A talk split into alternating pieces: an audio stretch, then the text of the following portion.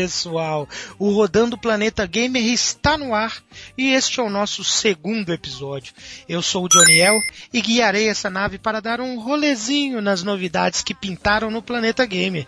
Neste episódio, polêmicas envolvendo a Nintendo e o New Alpha Mega Fucking Blaster 3DS.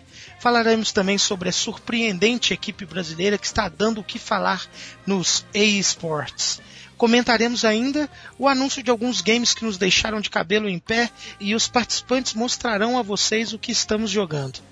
Mas, no fim, é você que decidirá se dará uma chance para os games que iremos analisar, ver se é realmente interessante, ver se vai no teu gosto aí, ver se te interessa. E me fazendo companhia, ele, o amante de RPGs e que não dispensa um bom copo de cerveja e uma boa discussão para definir se Lightning é melhor personagem que o Cloud.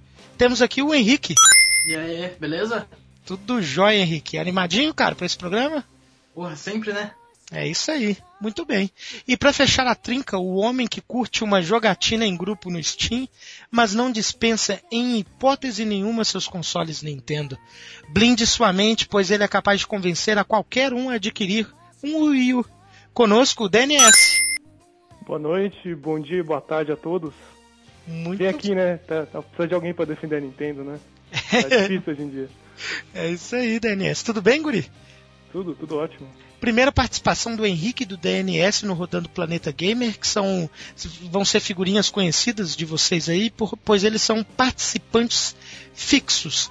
Tendo apresentado os participantes, para quem não sabe ainda, o Rodando Planeta Gamer é um, novo podcast que nós estamos lançando. Este é o segundo episódio, ainda somos bebês, mas é um, um programa feito de gamers hardcore para outros games hardcore e o que você vai encontrar aqui é uma opinião sincera de quem adora essa, essa mídia interativa. É, só dando um recadinho, meu alvanista, para quem tem interesse, é arroba Johnnyel, lá na alvanista, J-O-N-N-Y-L. Para quem quiser me seguir, tô lá. É, tenho também um canal no YouTube, As Aventuras e Desventuras de um Couri Noob, onde eu coloco minhas lutinhas, como eu deixei bem claro, noobs de Street Fighter 4. Henrique, você tem, tá no Alvanista também, cara? Quer deixar aí pra galera te seguir, alguma coisa? Eu tô no Alvanista, é Henrique MBR. Lá eu atualizo com alguns blogs, alguns posts no meu blog, mas ah, só isso. Não tenho canal no YouTube e não sou tão social quanto o Johnny. Muito bem. E DNS, onde que quem quiser saber um pouco mais sobre você, onde a pessoa te encontra? Não, eu acho que a melhor forma é entrar no seu clube e jogar com a gente, né? Eu você, e o JJ estamos sempre tentando jogar lá todo fim de semana. Muito é a melhor bem. forma de encontrar já que o DNS deu a deixa, para quem quiser seguir o Social Club, é Social Underline Club lá no Alvanista. É, como o DNS bem defendeu, é um grupo onde a gente marca jogatinas online com os nossos amiguinhos e só falta você fazer parte dele. Procure lá no Alvanista Social Underline Club. Para fechar aqui a rodinha de notícias, Rodando Planeta Gamer agora está no Alvanista também, é só você procurar lá Rodando Planeta Gamer. E veja só, já estamos no iTunes também. Olha que beleza, Henrique. Legal, né, cara? Porra, muito maneiro, cara. Bacana. É, rodando Planeta Gamer lá no Alvanista, tudo junto em minúsculo. E quem quiser nos procurar, eu vou deixar no link ali embaixo, tanto para assinatura do feed quanto a assinatura do iTunes. Vou deixar os iconezinhos ali para vocês clicarem e dar aquela forcinha lá, nos adicionar no iTunes. Tá, tá joia? Por fim, pessoal, gostaria de pedir, interaja com a gente conosco, ou pelo Alvanista, ou aqui pelo site mesmo, é, através dos comentários, critique, elogia, faça sua sugestão e, e deixe aí a sugestão de notícia que você acha legal ser discutido nos próximos programas. E é isso. Agora a gente vai dar aquele break para você ouvir a nossa vinhetinha e a gente já volta falando as notícias que mexeram com o nosso mundo aí.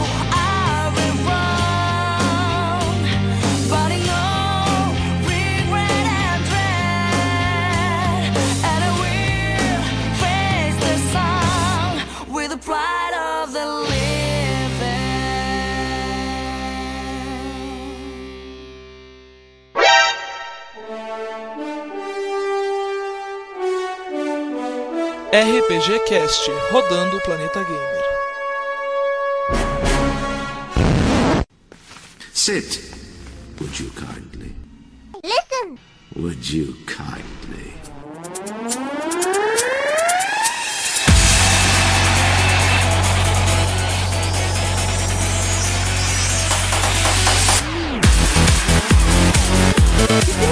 Mario. You want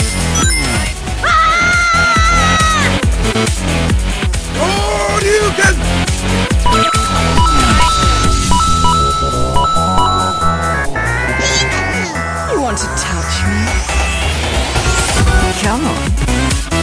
Objection! I'm Commander Shepard, and this is my favorite store on the Citadel.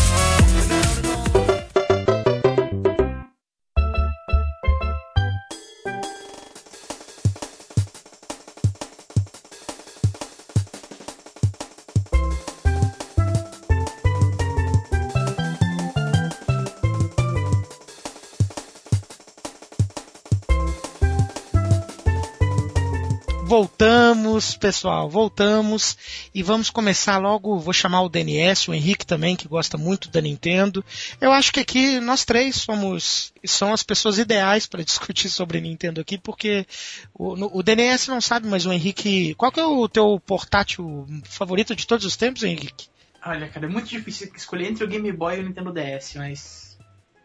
Eu acho que eu vou colocar um do lado do outro, porque é muito difícil escolher entre um deles mesmos. São consoles importantes demais pra mim. Muito bem, como deixou bem claro, os dois são da Nintendo, então é um cara que gosta da Nintendo também. Ô, ô DNS, faz quanto tempo que você curte a Nintendo, cara? Mais de 20 anos, acho. E qual, qual- qual- você tá com o Wii U e o 3DS, é isso, né? Aham. E teve o Wii também? Tinha. Fiquei a geração passada inteira praticamente só com Wii. Só no final, que ficou sem jogo, né? Uhum. Nintendo deu- ficou meio assim e daí eu acabei montando um PC. Bacana. Mas teu console primário geralmente é a Nintendo mesmo, né, cara? Tu compra, É. já vai direto nela, né? É desde o 64, 64, GameCube, Wii Wii U. Muito bem. E, e o que, que você achou da, da bombástica notícia da Nintendo aí que abalou? Tá, tá causando polêmica pela internet aí do anúncio do Nintendo New 3DS. Ah, eu acho que foi positivo. O pessoal não entende, que acha que tá no limite, mas não tá. Ele pode vender muito mais com esse novo modelo. Acho que também a pessoa, o pessoal esquece também que o, o, o modelo novo de 3DS, lançado no Japão, o último só foi o 3DS XL, que foi lançado lá em 2012. 2012. Dois, dois anos é isso, né? É dois anos sem console novo. Então, essa nova esse novo hardware foi bem focado pro Japão. Acho que o 3DS, esse novo 3DS vai sair só em 2015 no, no- aqui no Ocidente. Acho que tá provavelmente no segundo semestre ainda. Ah, ô, Henrique, e você? O que, que você achou, cara? Eu fiquei feliz de eu não ter comprado o 3DS ainda, cara. É. Fiquei muito feliz. Mas eu só não entendo por que a galera tá reclamando tanto. Se é, é meio que padrão da Nintendo fazer isso. Eu não entendi Sei- qual que é a surpresa do pessoal. Você já vai entender com a minha opinião por que, que a galera tá reclamando, cara. É que você tem 3DS, cara. Você ficou triste. Eu- não, eu tenho o 3DS XL, o problema não é eu ter, eu tô adorando o 3DS, cara, tô apaixonado por ele desde do, do, do Game Boy Advance, e eu sei que você adora o DS, é, você jogou muito, ele se divertiu, eu também tenho DS, mas o 3DS, cara, ele é o que eu esperava quando eu comprei o DS, sabe? Ele, ele não é nenhuma potência gráfica que nem o Vita, é, mas ele consegue apresentar uma ele, ele consegue apresentar uma evolução gráfica ali que nem te assusta, nem te repele, né? Permite é, gráficos 3D bonitinhos ali. Mas, e ele faz tudo o que o DS fez de legal também, com as opções de, de interação com a tela de toque, games criativos, é, retro gamers também. Então, assim, eu sou apaixonado pelo meu 3DS. E como eu adquiri ele recentemente, cerca de 8, 10 meses atrás, eu acho que a Nintendo, quando ela faz esse tipo de coisa assim, que eu sei que não é nenhuma novidade por parte dela, que ela tem o, o hábito mesmo de, de desde o do Game Boy Advance, ela tem o hábito de ficar fazendo upgrade nos seus hardwares. Peraí, ô, só uma correção. Desde o Game Boy que ela faz isso, que é o Game Boy Color. É, mas o Game, o Game Boy Color demorou anos e anos, né? O, o Game Boy tijolão já estava desde 88 no Não, mercado. o Game Boy, o Game Boy Pocket, depois teve o Game Boy Color, diversos, sem contar os diversos modelos, né? É, é, mas, é, mas ela começou depois que o Game Boy Color veio mesmo, né? Até então a, a Nintendo estava estabelecida, sei lá, o quê? Uma década praticamente com o Game Boy tijolão, né? Foi lá em 98, 99, se eu não me engano, que apareceu O Game Boy Pocket é de 95, 96. Não... Ah, o Game Boy Pocket que era o Game Boy tijolão, só que pequenininho, né? Uhum. Muito bem. É, é uma prática que a Nintendo sempre faz. Mas da primeira vez foi mais demorado, né, cara? Agora. É... Ah, sim, mas eu acho que também é uma mudança, né? Que hoje muda, o hardware muda muito mais rápido, evolui muito mais rápido. Então se ele ficar com o mesmo hardware muito tempo, o pessoal já começa a reclamar, já começa. Ah, tá desatualizado. É só ver, por exemplo, acho que uma das principais mudanças que se teve no, no, no CPU, né? Um pouco mais rápido. Uhum. Um dos problemas que hoje eu vejo no 3DS, que eu tenho meu quase. Já, o, o, o DNS já é oficial? Vai ter uma mudança na CPU dele também? Sim, foram. Você quer que eu cite todas as mudanças que tem no, Se, no se, 3DS? se não for, se você souber de qual aí for fácil, é interessante saber pra gente poder deixar mais informado Ah, o, então, o nosso ouvinte. Então, essa que eu já citei, que teve um, um, um CPU mais, um pouco mais, mais novo, mais rápido. É, Uhum. Ele tem aquele. Acho que o mais óbvio, né? Que todo mundo mais reclamou é o segundo novo o analógico na parte de cima, do lado direito. Bem pequeno, aliás, né? Estranho, eu achei. É pequenininho, eles falam que é pra lembrar o, o C do GameCube. Mas, Ah, é, sim. Eu não sei, por mim eu, eu colocaria um normal embaixo dos botões. Uhum. E também outros dois botões extras também, que é o ZR, ZL. O RT e o LT, né? Se eu não me engano. É, que ficam a- a- do lado do, do, do- do R e do L, em cima. Ó, antes de você continuar, porque tem mais coisa, mas olha só, ele, ele praticamente, a Nintendo tá praticamente é, fazendo um upgrade que ela nunca tinha feito antes, cara. O meu DS é o DSi e, e ele praticamente rodava toda a biblioteca do, toda a gameteca do, do DS é, sem comprometer nada, cara. Agora, só essa nova CPU, um segundo analógico e, e é um segundo analógico natural dele, né? Já vai vir dentro para quem eu acredito que agora todo mundo que já que está nos ouvindo já viu a imagem dele. Ele vem direto com o segundo analógico ali, um pouco pra, no canto direito ali da, da tela de toque ali embaixo, e ele já vem com, com ele nato ali, os botões RT e LT, que é uma coisa que me assustou logo de cara assim, porque você ter dois botões novos assim já altera algumas características é, Então, gritantes em, Todos, esses, todos esses botões extras eram tudo que tinha no Circle, Circle Pad Pro, que é aquele, aquele monstro lá que você coloca no 3DS pra ele ganhar muito criticado também, né? E muito feinho, né? É, naquela época que lançaram, até eu, eu, tinha, eu tinha lido um artigo lá que, nossa, não fazia o mínimo sentido aquilo e ainda bem que ela não investiu muito naquilo. Só agora que tá voltando que ela conseguiu colocar essas características em um hardware e mesmo assim lançar um preço competitivo, né? Uhum. Isso que eu acho também um ponto interessante. Tá saindo, acho que é uns 200 dólares a versão XL e 100, e 180, 170 a versão norm- normal, né? Que é outra coisa que é importante falar que tem dois tamanhos, né? Tem a versão que é igual ao 3DS e outra que é igual ao XL. Uhum. E, e agora o, o, Daniel, o Henrique participa também, cara, vai dando teu pitaco aí. É, agora uma coisa que, que, que eu acho que é o que mais o pessoal fica com o pé atrás é quando você fala assim, se viesse com tudo isso, mas não alterasse, não impedisse que quem tem o modelo atual é, rodasse algum game que só vai sair para esse, pro, pro novo, eu acho que é isso que assusta mais, é isso que causa polêmica, que nem o caso do Xenoblade só vai rodar no, no New 3DS, não tem não tem chororô, não tem opção de configuração da pessoa que, da, da empresa que criar o game, ele só vai rodar no, no novo 3DS, cara. Eu acho que é isso que assusta um pouco, será que não? Mas aí que tá, Johnny. Foi a mesma coisa do primeiro Nintendo DS pro Nintendo DSi, que é o que você tem. Porque o Nintendo DSi ele introduziu aquele pra você poder pegar games por download, todas aquelas novas funcionalidades, o processador dele é mais forte, Uhum. jogos que funções exclusivas. Por exemplo, tem a, o Shantae, que é aquele jogo que eu curto pra caramba. Sim, é da, da tipo uma menininha indianazinha, né? Uma coisa Isso, assim, é né? uma in- E é é, um, é um é? gênio. E ele e o- teve a versão do Game Boy Color, teve anos pra lançar a nova versão. E a nova versão foi lançada só por download. Uhum. Então só quem tinha o DSi podia jogar. E eu tinha um DS Lite na época. Muito bem. Eu fiquei, eu falei assim, fazer o quê? Não posso jogar, mas eu esperei. Daí quando, eu- quando quebrou meu DS antigo, eu comprei o novo e pude jogar. Mas é a mesma coisa. Eu acho que no DSi teve muito mais jogos que você que não rodavam só nele do que vai ter no 3DS, porque o DS normal não tinha opção por download. E quantos jogos por download tem no DSi? É, verdade. E, e- então vocês dois, os dois, tá, tá bem claro que os dois são defensores do, do New 3DS, né? Não, não é que eu esteja defendendo, é que não é nenhuma surpresa. Eu só não entendi o porquê da reclamação. Por que É o- tanta é polêmica, né? Eu, eu, eu acho que o que mais irrita, cara, e eu aqui fazendo o papel de defensor de quem, de quem não gostou, cara, o que, o que mais machuca é você, porque eu particularmente eu não gosto de desfazer de nenhum dos meus, dos meus consoles, cara. Tenho meu Super Nintendo, tenho meu Nintendo 64 até hoje, PlayStation 2, PlayStation 3, Game Boy tijolão, Game Boy Advance, DSi, 3DS, meu PSP, tá tudo aqui, cara. Eu não consigo desfazer. E aí, cara, eu pular pro 3D, pro New 3DS, eu vou ter que ou eu vendo o 3DS ou ele fica de, de peso de tijolo, né? Eu acho que eu acho que se dá pra, pra dizer que a Nintendo é, errou em alguma coisa, ela, ela descarta o modelo anterior, né? Apesar do que ela continua vendendo, né? Mas Nintendo DS sempre vende, que eles vendem só lançar cor diferente de gente compra dois.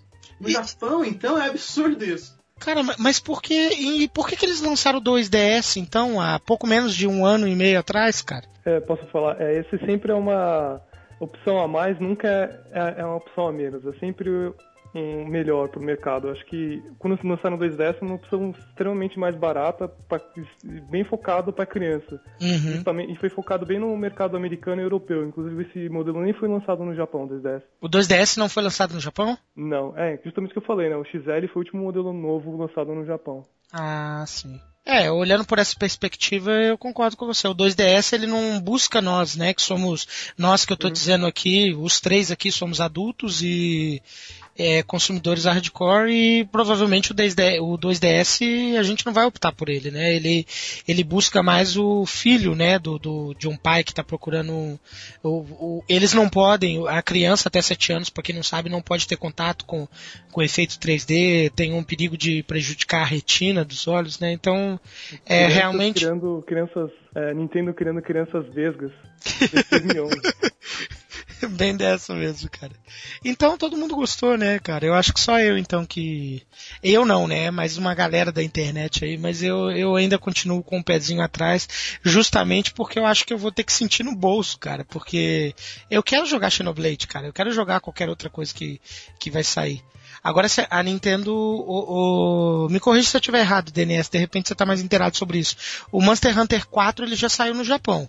É, e ele saiu pro modelo do 3DS convencional também, né? Não, Saiu. Ele- O que, o que vai sair agora em outubro, se não me engano, é o Ultimate, que vai sair em 2015 no, no Ocidente. E vai rodar em ambas as versões, né? Sim. Ah, Então, todos os jogos, todos os jogos anunciados, Smash. Só tem Smash por enquanto anunciado até o final do ano. É o melhor, pelo menos. é, todos os outros jogos de 3DS vão rodar no 3DS. Só É. os, os Xeno- o, na verdade é um port do Xenoblade, nem é um jogo novo. Uhum. Então, por enquanto, é isso. E pra fechar, Henrique, é, para fechar a polêmica, você acha que é realmente necessário um novo 3DS agora, cara? Eu não sei se é, se é necessário, mas eu acho que qualquer adição nova é bem-vinda. Se não vai prejudicar tanto os- quem já comprou o 3DS, se for um ou dois games que ele não vai poder jogar, não tenho nada contra. Eu acho que é. Pra mim, que eu ainda não tenho 3DS, que eu pretendia comprar esse ano e agora eu vou esperar até ano que vem, Uhum. não vejo problema nenhum, mas talvez realmente incomode mais quem já comprou e possa se sentir prejudicado. Muito bem. E você, DNS, você acha que, que ter mais uma opção de 3DS é interessante pro mercado, então, né? Já ficou claro, mas. É, é o que eu disse, né? Ele vai acabar dando uma refrescada, aumentando um pouco as vendas, especialmente no Japão agora no final do ano e provavelmente no ano que vem no Ocidente. Inclusive, uma das críticas é que, é, é que justamente que nem o Henrique falou, né? Que ele vai esperar para comprar. E que com isso ia reduzir as vendas do hardware aqui no Ocidente. Uhum. Eu acho que em parte sim, mas em- nem tanto, porque, por exemplo, a criancinha que queria jogar Smash vai continuar enchendo o saco dos pais pra jogar Smash. Daí o pai vai lá, compra a porra de um 2DS com um Smash por 120 dólares. É, a Nintendo. É, a Nintendo não dá ponto sem nó, não, cara. E tem nego que acha que vai falir ainda, né, cara? É, acho que só, apesar de eu estar falando do 2DS bem, não sei o que, um, um ainda sou crítico ainda. Um ponto que eu acho que tá muito errado, que a Nintendo verrando bastante, é o nome do, do hardware. O nome New 3DS é um nome ruim, porque a pessoa parece que é até um, um hardware novo, É. inclusive em inglês é, é New 3DS, parece que é um 3DS novo, uh, Use the New 3DS, então um 3DS um, um 3DS novo, um New 3DS usado. Então é, confunde. Eu acho que era melhor chamar aqui no DSi, ou colocar uma, um, uma letrinha no final, sei lá, 3DS. É, tipo, 3DS Up, 3DS qualquer coisa assim, né, cara? É, acho que era bem melhor. Inclusive, já, já foi com o Wii U já teve esse problema, É. com o próprio 3DS teve problema. É. E pra fechar de vez o assunto 3DS, então, a gente esqueceu de citar, mas parece que ele vai ter aquela aquele feature exclusivo de poder colocar o amiibo, né? Que quem tá nos ouvindo é aquele bonequinho que você compra, tipo o Skylanders, que saiu também. Você compra o bonequinho, você vai colocar ele na tela de toque dele ali e ele vai liberar algum conteúdo extra no, no jogo também. Aí você vai ter o bonequinho pra ficar na tua prateleira lá, pra quem gosta de action figure, e, e vai liberar um conteúdo extra no jogo também. É um dos features exclusivos do 3DS.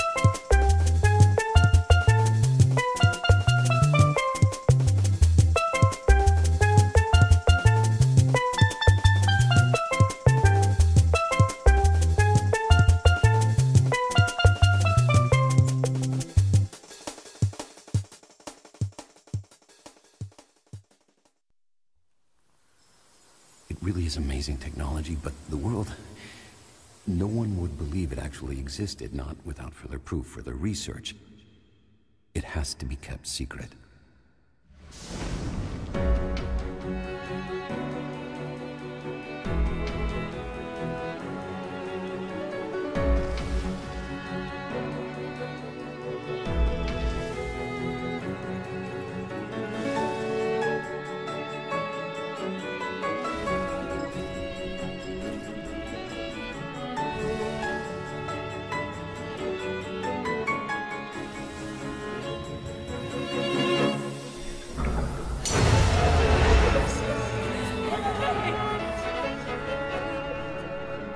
Isso aí, gente. Avançando a pauta aqui, então, vamos falar sobre o Deep Down. Foi adiado, mais um game adiado para 2015 aí.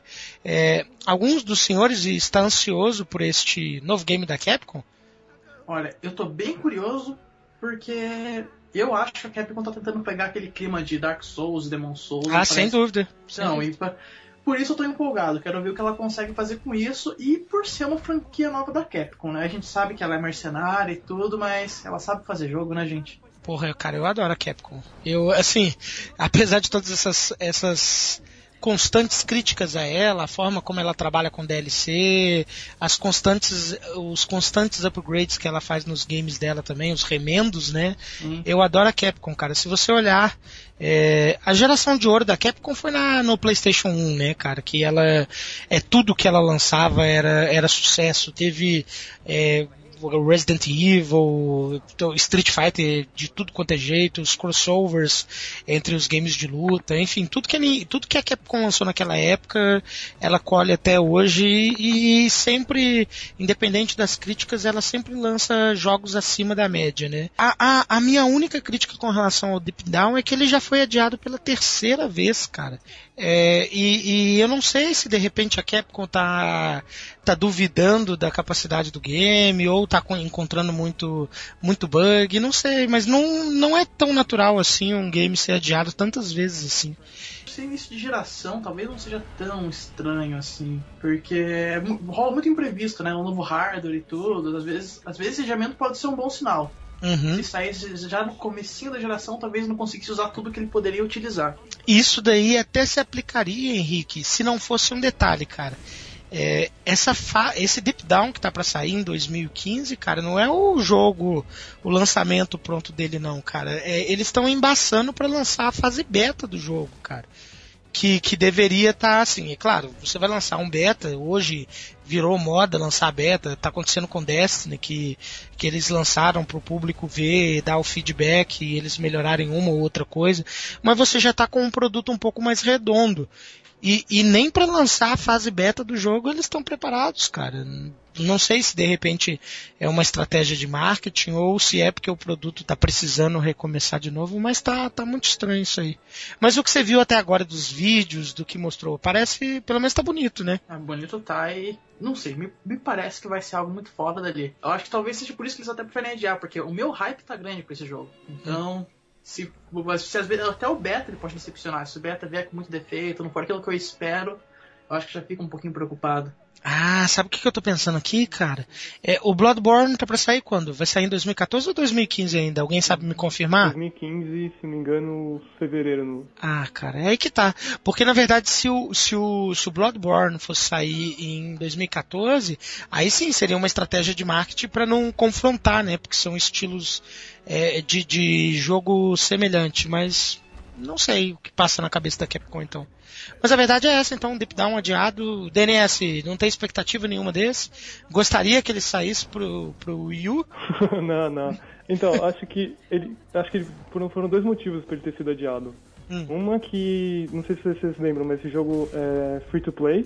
Free então to play. acho que estão tentando achar algum jeito para conseguir monetizar e ainda não acharam. E dois é que o PS4 não está vendendo tão bem assim no Japão. Ele está vendendo, inclusive, menos que o PS3 semanalmente. Ô, louco. É, é, ao contrário do, do número que foi apresentado na Gamescom é, no, no Ocidente e na Europa, né?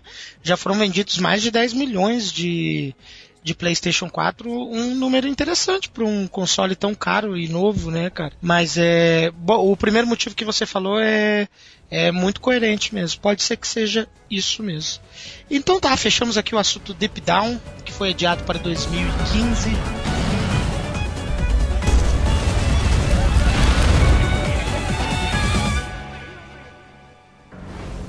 Let me give you a little advice. Drop it. For your own sake.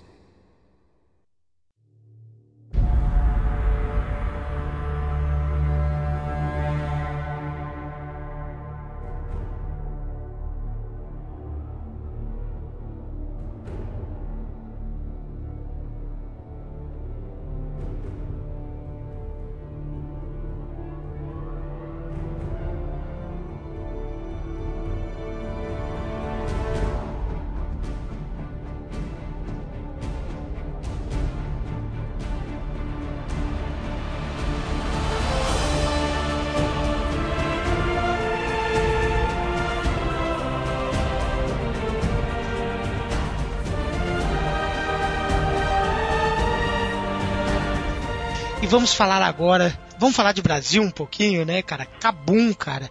Primeira equipe brasileira aí para pro Mundial de League of Legends, cara. Algum de vocês é jogador de League of Legends? Aí tá meu pecado, cara. Eu nunca nem abri League of Legends, cara. DNS. Como diz o JJ, eu fujo de, de, de MOBAs como o diabo foge da cruz. eu, eu, também não sou um grande apreciador de MOBA, não. Tirando o Monday Night, que a gente joga no, no Social Club, que é muito divertido, né, DNS? O Monday Night é muito bom, velho. Que pra mim é muito mais TPS do que MOBA. É, ele tá pra TPS mesmo, né, cara? Mas ele tem um estilão ali também, né? De derrotar a torre, é, derrotar os inimiguinhos, os, os boots que estão vindo ali, enfim. Mas ele tem um estilão, mas o, o TPS mesmo, por ele ser third person shooter ali, ele ajuda a dar essa maquiada, essa enganada. É uma opção. Eu também não sou um grande fã de, de MOBA, não, mas para quem não conhece está nos ouvindo, aliás, é impossível não conhecer League of Legends, né, cara? Ele é, é muito, muito falado. Mas enfim, é, a, Kabum conquistou a inédita vaga no Mundial de, de LoL ao vencer a eliminatória do Wildcard, que foi realizado lá na América do Norte, e ocorreu na, na última sexta-feira, 29 do 8, 29 de agosto, Aconteceu lá durante a feira PAX em Seattle, nos Estados Unidos, e é uma coisa impressionante, né, cara? É mais um exemplo de como que o mercado brasileiro está evoluindo na, na, na questão de, de, de, Tanto o mercado nosso está mais efervescente, a gente tem as dublagens, as localizações feitas para nossa língua nata aqui, e agora a gente tem isso também, equipes que estão conseguindo se dedicar tanto e chegando aí para uma, uma nova etapa de um de um, de um torneio tão, tão importante no, no cenário de esportes aí, cara. Isso é, é maneiro, isso é, porque tem, tem várias equipes já que estão espontando, equipes de jogadores profissionais, e os que vivem disso no Brasil. Uhum. Esses dias eu vi matéria na TV sobre isso, acho que tava falando daquela Cade Stars. Eu nem jogo LOL e eu conheço as equipes, é esquisito isso, mas. é, é muita. Eles estão conseguindo bastante notoriedade mesmo. Mas continue, o programa que você assistiu era sobre o quê? Não, eu, tava, eu, não, eu realmente não assisto muito TV. Eu tava passando na sala e tava assistindo TV e tava falando sobre equipe de jogadores profissionais de LoL, que eles mostrando a casa onde eles vivem, onde eles fazem o treinamento. Ah, tudo. cara, isso daí não foi no programa da Fátima Bernardes, não, cara? Não, eu não lembro, não sei qual programa que era. Porque eu, o vídeo. Eu acho que não era essa mais Bernardes, porque era a tardezinha, ó. O programa dela de manhã, não é? Então, para você ter uma ideia de como o assunto está começando a gerar burburinho no Brasil aqui, é, é, gamers profissionais, os esportes que dá dinheiro para quem se dedica a isso, claro. Agora que você falou em programa de televisão aí, cara, o, aquele programa que passa de manhã, o encontro da Fátima Bernardes, chegou a abordar, inclusive isso, cara, mostraram como que é os eventos é, do, do, do, próprio League of Legends, é algo é algo marcante aí pro nosso mercado, cara. Não, isso, isso é foda, isso é foda porque abre o olho pro mercado. Essas equipes profissionais elas já têm patrocínio, já têm investidores em cima. Estava realmente crescendo um pouco, não só o mercado, mas entendendo que o videogame pode ser alguma coisa mais séria, não tirando aquela imagem de joguinho coisa de criança, né? É. Daqui a pouco só falta a Record tá falando bem de videogame, né? Daí... é, vai demorar aí, cara. É, não dá. pra Record, é, videogame é coisa do demônio, cara. E, e pra fechar aqui o assunto da Cabum, então, cara, não foi qualquer vitória que os caras conseguiram, não, cara. Foi foi um expressivo e notório 3 a 0 cara. Não deram chance nenhuma para os adversários. Parabéns a Cabum aí. Acho que nós estamos muito novos ainda para ser ouvidos por, por algum, alguém da Cabu, mesmo porque eles devem estar jogando, mas enfim, parabéns para esse povinho aí. E, e o Mundial de LoL começa em breve, aqui em setembro mesmo, né? Nós já estamos em setembro. Começa em setembro o Mundial. E caso a Cabum consiga avançar para a final, eles vão representar o Brasil no dia 19 de outubro, olha aí. Que por sinal é um dia antes do meu aniversário, olha que coisa linda, vai dar sorte para eles, cara. É... Você sabe o valor do prêmio, Johnny? Cara, eu, eu não, eu não um vou. Milhão, não é? É, é, isso que eu ia falar, é um milhão de dólares. Nossa. Eu, eu não saberia, porque esse número vem na minha cabeça, mas eu não saberia afirmar com toda certeza. Mas é uma quantia exorbitante, cara. É muita grana, cara. Eu acho que justifica todo esse treino dos caras aí. Tomara Sim. que eles consigam para chamar mais atenção do, do, dos europeus, dos japoneses, dos americanos que trabalham na indústria aqui pro, pro Brasil. Seria fantástico.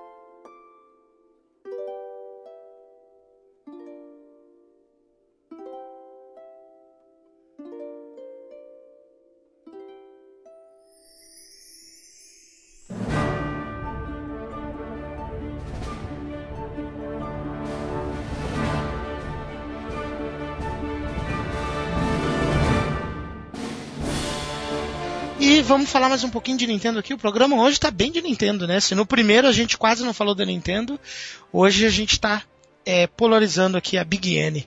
É, Shigeru Miyamoto polemizou, cara, na, na revista Edge, deu uma declaração, o, o Miyamoto que não é muito de fazer isso, puxar polêmica para ele, mas parece mudar um pouquinho de figura ali. Ele disse que jogadores passivos têm atitude patética. Viu isso, DNS? Eu vi, vi. Leu também, Henrique, sobre isso? E sim, cara, que cagada. Você achou cagada, cara? Ah, achei cagada porque ficou confuso. Eu, eu, entendi o sentido que ele ia dar pro negócio, mas ficou, ficou feio. A forma como ele colocou isso. Ficou. Realmente pegou mal. Ainda mais vindo do Miyamoto, né? Então eu achei que pegou mal no seguinte, assim, por isso que gerou polêmica, claro, né? A, a, a Nintendo não é segredo para ninguém que a Nintendo expandiu o mercado gamer na geração Wii ali de uma forma exorbitante e vendeu o console pro, pro, pro público casual como nunca havia sido feito até então, né, cara? E de repente cuspir na cara, né, de quem deu tanto dinheiro para eles ali, ficou soou um pouco no mínimo polêmico mesmo, né?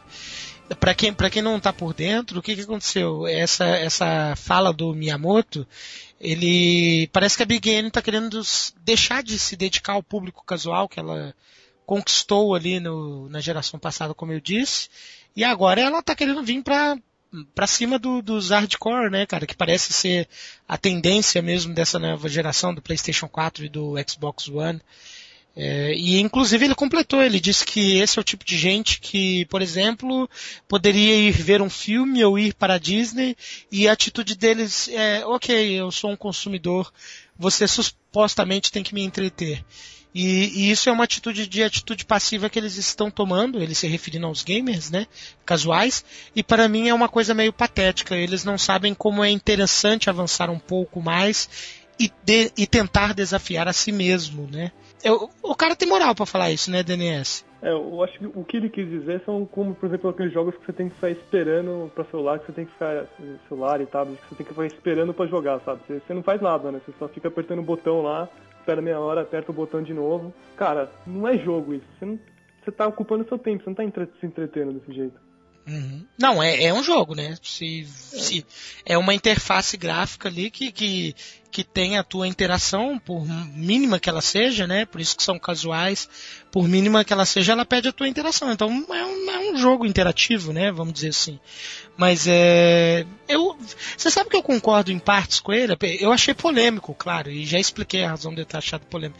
Mas eu concordo com ele, né, cara? Eu digo assim, por exemplo, quando eu assisto um filme porque eu vou muito ao cinema também, a minha primeira coisa quando eu chego em casa, assim, né, ou no meu primeiro momento que eu tenho acesso à internet é buscar mais informações sobre o filme, quem é o diretor, é, interagir com discussões na internet e, e, o que é saudável, né? Você ajuda a expandir o teu, o teu horizonte, conhecer mais sobre o filme. E eu acho que ele quis levar um pouco mais por essa essa levada aí, né, cara? Que você, quando você se desafia um pouco mais, você está se, você está expandindo a tua capacidade como gamer, né? É, eu acho que eles, o principal objetivo ele só criticou é, os pessoas que não pesquisam tanto, que não levam tanto a sério, mas eu não gosto dessa divisão de público, de, uhum. dizer que um público hardcore é melhor que o público ah, mas casual, ou qualquer outra coisa do tipo. Concordo. Porque é a mesma coisa pro cinema, pra música, qualquer, qualquer categoria, cara. Por exemplo, meu irmão, ele foi assistir os filmes do Steven no cinema e voltava pra casa e falava, nossa, cara, que foda, que foda. Eu, falava, eu achei meio bosta, não sei o que não. Mas por que eu achei meio bosta? Eu via, não, não, o roteiro é fraco, não gostei desse como é. foi feita a produção. Mas pra ele, ele não se importa, ele não tava se importando se era fiel ao jogo, se o roteiro era bom, se o diálogo era legal eu só queria sentar e se divertindo. É, ele não é um conhece a parte técnica, né?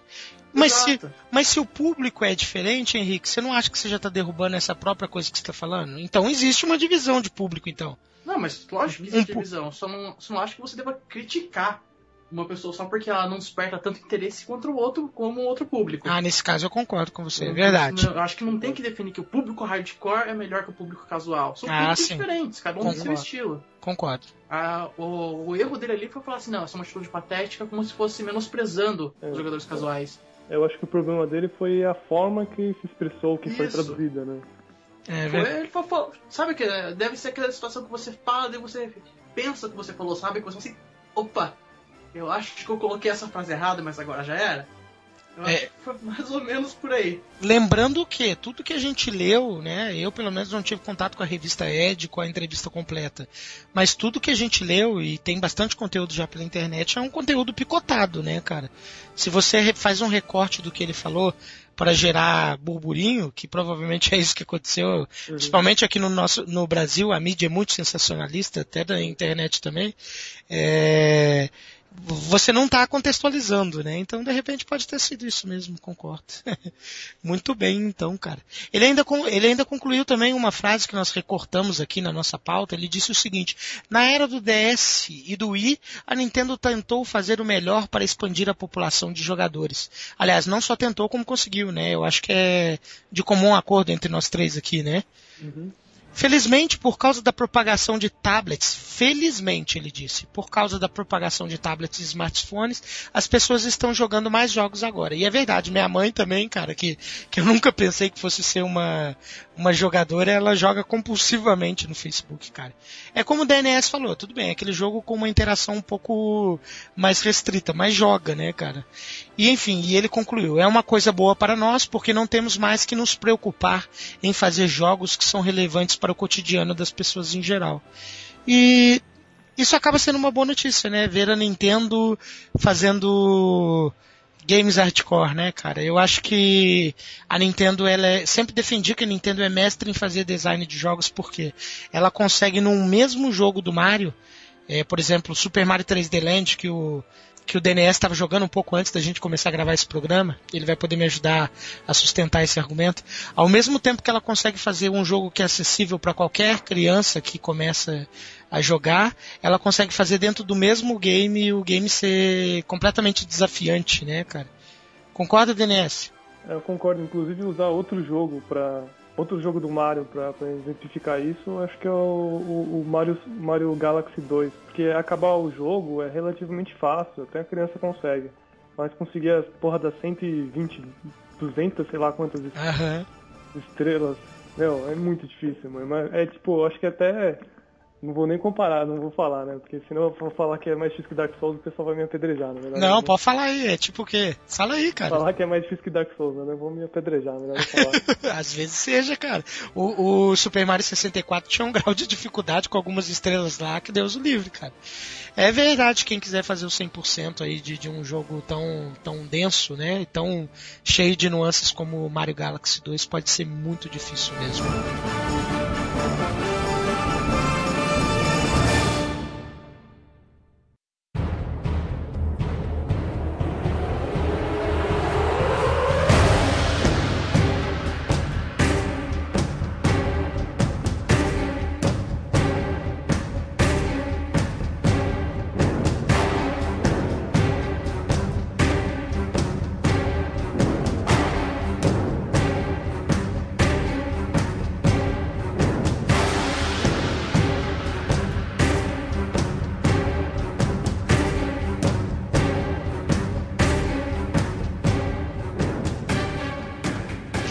Bem, gente, avançando na pauta aqui, falar um pouquinho do mercado brasileiro aqui, uma pauta rápida, uma, uma notícia mini aqui. É, a Sony anunciou desconto para os jogos é, distribuídos oficialmente aqui, o God of War Ascension, que não é, não foi nem um grande sucesso de crítica. É um jogo bem acima da média, claro, mas não foi um grande sucesso de público e crítica como os outros. É o Puppeteer também, que é um pouco menosprezado pela qualidade do produto e principalmente pela localização brasileira que é excelente, a qualidade de dublagem. E o Everybody Dance 2 também tiveram um corte de preço oficial aqui no Brasil e está saindo por R$ 79,00, 79 Dilmas. Um preço interessante, né, Henrique? Ah, eu acho legal, só que eu não entendo como funciona essa política de preços. Porque o God of War Ascension, por exemplo, eu já tinha visto mais barato, por 59, uhum. acho que no Submarino. Em algum Importação, tempo. né? Importação. É, fica... Não, mas era o nacional. Será? Era o nacional, aquele que vem com a capinha em português, toda bonitinha. Não sei se era uma promoção específica, mas é muito esquisito esses preços, né? esses preços oficiais, entre aspas, da Sony. Será que não é importação? Porque na verdade eu paguei R$19,90 no Metal Gear Rising, no próprio Submarino recentemente. Aí Submarino, estamos falando de vocês aí, ó. Se algum, dia, promoção. É, se algum dia quiser anunciar aqui no Rodando Planeta Game, sejam bem-vindos. É, mas enfim, o comprei o Metal Gear Rising lá, cara, e ele chegou pra mim, mas era nitidamente importação. A capinha dele em inglês, plástico com classificação indicativa brasileira diferente da americana. Pode ter sido que a que você comprou era brasileira e numa promoção, enfim, não sei como que funciona isso aí. É, é que eu não comprei nas promoções, eu tinha comprado antes. Eu fui o Boca Aberta que comprei no lançamento, o Ascension. Uhum. Então, porque eu gosto muito de God of War. Eu, eu também gosto, mas o Ascension ainda não me despertou tirar dinheiro. Ah, não tá perdendo nada não. É, não é uma grande. Não, é bom, mas não é essencial. Não é igual God of War 3 ou 2. É, ah, tipo, ok. Muito bem. Ou 3, né? Porque o 3 é essencial, cara o 3 é mais do que essencial. Se você tem um PlayStation 3, você precisa comprar God of War 3. Muito bem. Mesmo se você não gostar de Hack and Slash, você precisa comprar. Muito bem. E fazendo aqui então mais algumas notícias rapidinho aqui, anúncios interessantes que tiveram aí nessa última semana antes dessa gravação. É, DNS revelaram o Resident Evil Revelations 2 Agora, o que me chateou, e eu acho que chateou o DNS também, ainda não conversei com ele sobre isso. Resident Evil Revelations não é segredo para ninguém, saiu originalmente para o 3DS e agora eles anunciaram essa semana aí, vai ser PlayStation 3, PlayStation 4, 360 e Xbox One, nada de 3DS. O que, que você achou disso, DNS? Pô, achei triste, pô. Agora que eles podiam usar o novo 3DS pra usar o analógico novo, né? Uhum. Aproveitar, que eu podia aproveitar, né? Pô, pior que ele. Eu acho que as missões são curtas, ele combinava com, com, com um jogo portátil, né? Não sei como fazer com dois, né? É. Eu joguei originalmente no 3DS, né? Eu estou jogando atualmente no 3DS o Revelations, cara, e tô adorando. Eu achei que, que o portátil se saiu muito bem, como eles utilizaram para fazer o, o game no formato de missões curtas ali. Foi fantástico, fantástico. É, e fiquei um pouco decepcionado também, né? Porque quem tá nos ouvindo vai poder pensar assim, de repente tá pensando assim, ah, é porque saiu o port em HD depois, e o port vendeu mais, por isso que eles estão tomando essas atitudes negativo. A versão Revelations que mais vendeu continua sendo a de 3DS. Não é, não é nenhum número é, absurdo assim, mas ainda assim, perto do, da, das versões HD que saíram também, continua sendo a, o, a versão que mais vendeu a original de 3DS. E, e fica aquela sensação de traição por parte da Capcom, né? Ah, mas a Capcom fez fidelidade com a Nintendo. Eu acho até que esse jogo vai ser ruim, porque a Capcom só acerta mesmo os jogos quando lançam primeiro no Nintendo. Resident Evil 4 tá certo ali. Eu lembro que o cara prometeu que ia cortar a cabeça se saísse em outro console. E no fim tem pra 500 mil plataformas. Caralho, cara, que, que boa.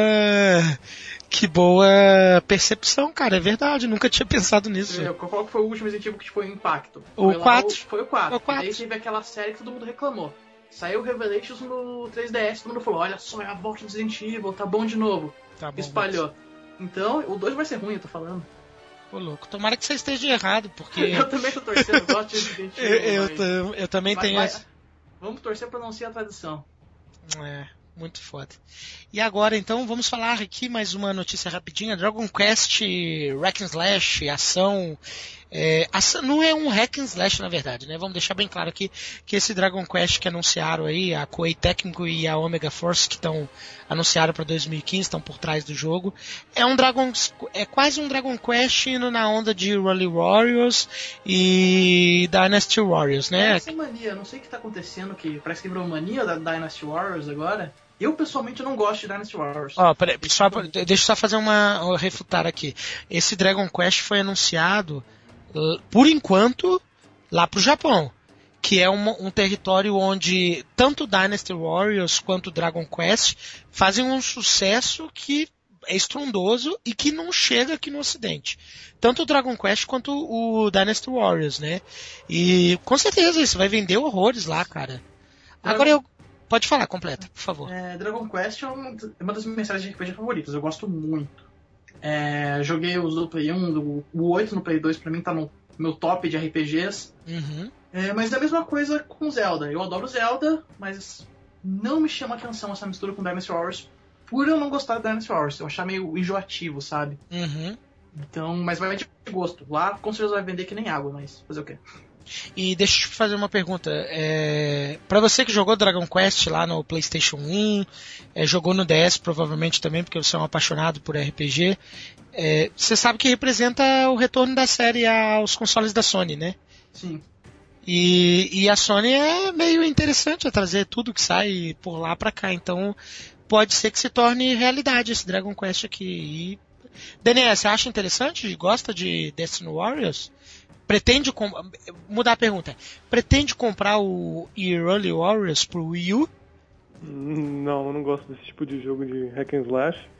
E só que, é, que você disse, né? Faz todo sentido pro mercado japonês porque vende muito bem esse tipo de. Inclusive acho que é Musou, um nome assim japonês, que é esse tipo de, de, de hack and slash que vem vários inimigos.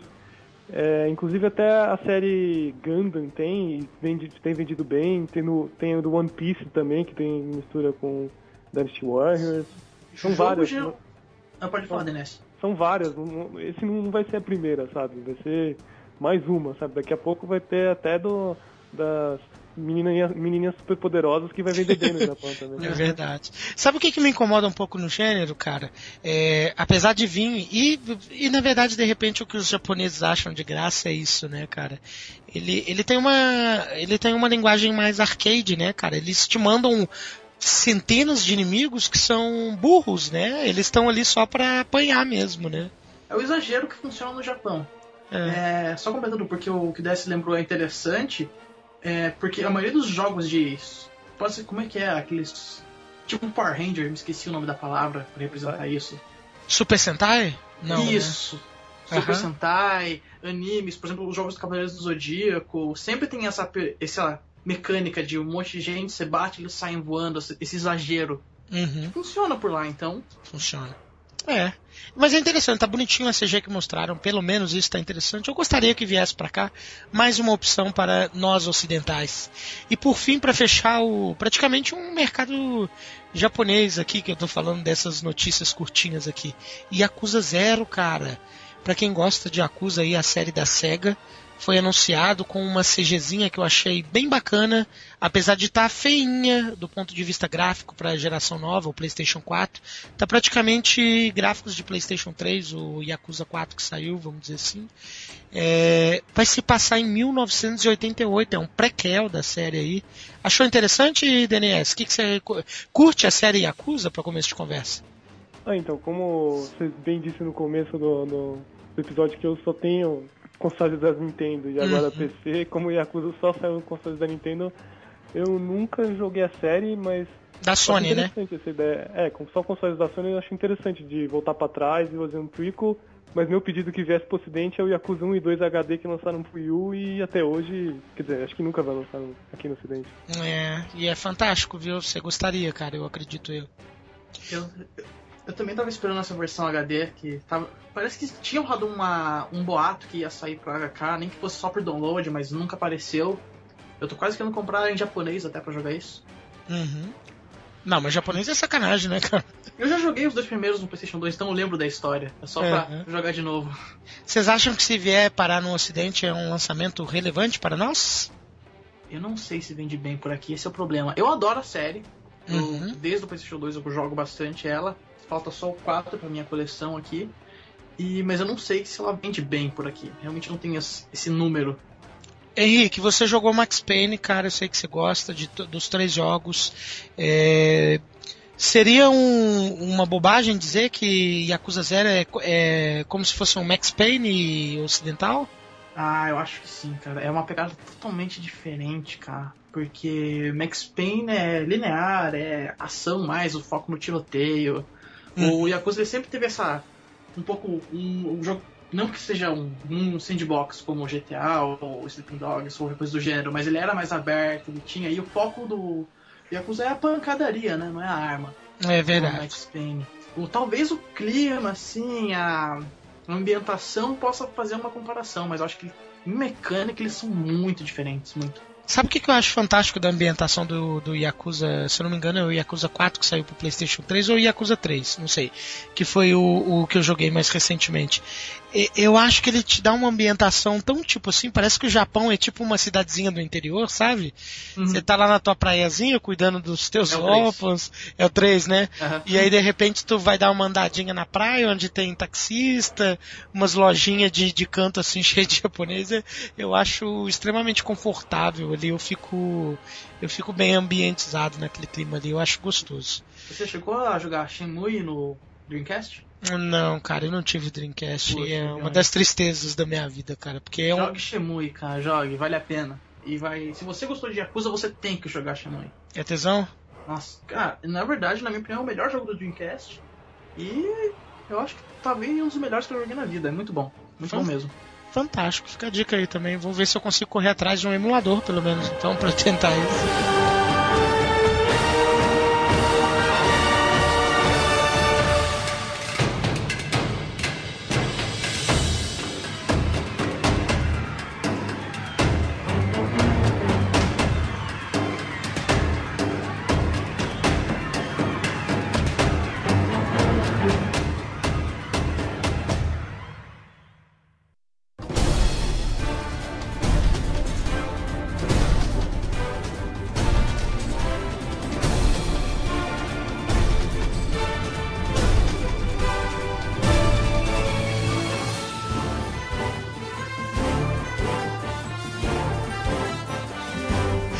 E vamos agora falar aqui rapidinho, fechando o nosso noticiário gamer, essa nossa volta pelo planeta gamer ali.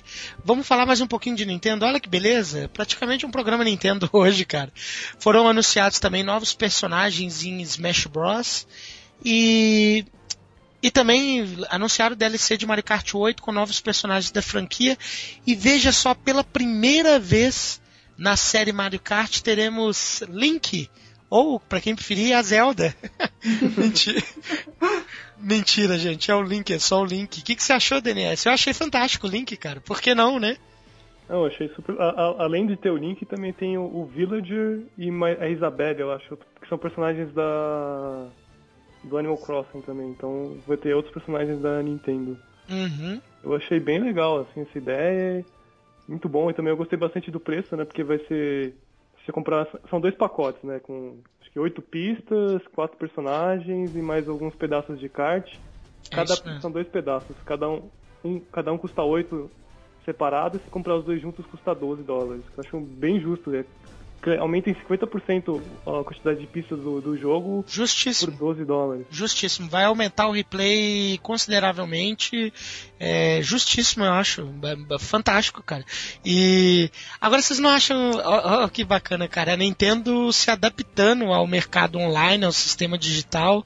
Lançando DLC, cara. Parece tá apresentando indícios de que tá querendo entrar na onda do mercado mesmo e não o contrário, como ela costuma fazer, né? Ela que é tão é, criticada, dizendo que ela não quer acompanhar as tendências do mercado. Olha aí, a Nintendo lançando DLC por um preço bacana e com conteúdo de sobra, né, cara? Eu tô adorando essa aí. Eu acho excelente. Eu só espero que não suba a cabeça, porque jogos, jogos da Nintendo, acho que praticamente todas as principais franquias são, são muito completas com extra. Sempre tem um monte de estrela extra no, no Ah, Mario. Mas eu acho que de- O, o Super Smash Bros, por exemplo, Henrique, eu concordo com você, não espero que suba a cabeça mesmo, né? Mas assim, veja só, ela, os Super Smash Bros, tanto do Wii U quanto do 3DS, tá parecendo que vai vir com uma tonelada, cara, de, de, de conteúdo mesmo, como a Nintendo costuma fazer. Ela sempre oferece produtos, né? Os seus games first mesmo que ela produz, né? Ela sempre oferece um conteúdo completíssimo, cara. E, e nesse caso não, ela tá oferecendo por um preço justo. Pra quem quiser continuar jogando o game dela, ela tá oferecendo mais conteúdo ainda, cara. Então, se ela seguir essa, essa, esse pensamento, pode dar muito certo, não é mesmo? Tem tudo pra dar certo, né? Tem tudo certo. E DNS, tem algum personagem do que anunciaram aí nessa última semana pro Smash Bros que, que, que te chamou mais atenção?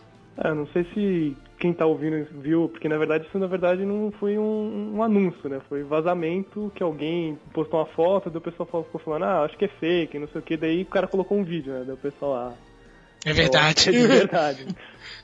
que, então vamos spoiler então. Os personagens anunciados foi o Bowser Jr., ok. o, o, o Shulk, inclusive foi anunciado oficialmente nessa Nintendo Direct da, do dia. Qual o personagem? É Shulk do Xenoblade. Ah, tô ligado. Aquele loirinho, assim, com Uhum, vermelha. Tá de cueca praticamente, uma roupa da Samus, né? Parece. Ah, não sei direito. É a roupa que ele. Ele tinha uma roupa vermelha que ele sempre usa e, É. o, e o melhor de todos, mais interessante. e- Esse, inclusive, o cara não mostrando o vídeo, eu quero saber como vai ser. Que é o cachorro, o cachorro do Duck Hunt. Do, de qual? Ah, tô ligado, cara. O clássico lá de, de, de 8 bits, quando a gente usava aquela arminha tosca lá, né, cara? É verdade. Isso aí seria legal. Duck Hunt, né, cara? O cachorrinho, né? É o sonho de muita gente bater nele, cara. É verdade. é bem dessa mesmo, cara. E por fim, gente, encerramos o nosso primeiro bloco Noticiário Gamer. Vamos dar uma pausazinha rapidinho aqui e a gente já volta com o segundo bloco para dizer as nossas opções de games para vocês aí, o que, que nós estamos jogando e que tá muito interessante. Voltamos logo.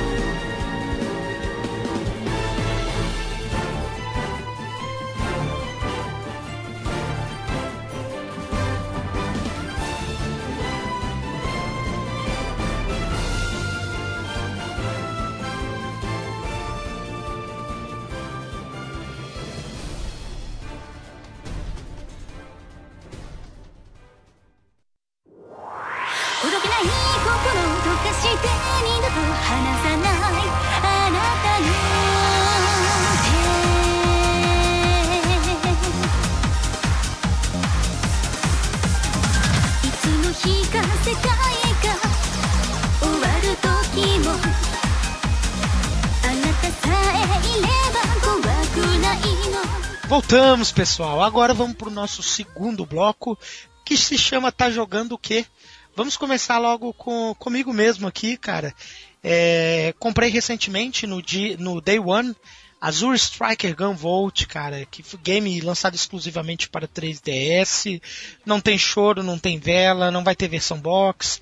Para quem é colecionador, gosta de ver a caixinha ali estampada na tua prateleira, não, não tem chororô, não teve anúncio para nada do tipo. Eu vou pedir para os participantes, quem quiser, tiver alguma curiosidade, eu acredito que nem o DNS nem o Henrique jogaram ainda.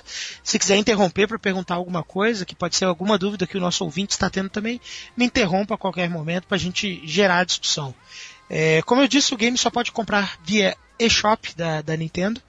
E tem um adendo ali, quem comprar nos três primeiros meses de lançamento, acho que vai ter dezembro então, ganha o bônus, ele foi lançado no dia 29 de 8, 29 de agosto, ganha o bônus dele, o Mighty Gunvolt, que é um crossover 8 bits entre o Gunvolt mais uma personagemzinha lá que eu não lembro o nome dela, e nem lembro de qual game é. Você sabe qual é a DNS, a outra personagem? É também é do Mighty Number 9, não é? Ah, perfeito. É, é, chupinharam perfeitamente, então, o Mega Man, então. Puxaram até uma amiguinha pra ele, então. Só falta ser irmã dele, né, cara? Que nem a Row é.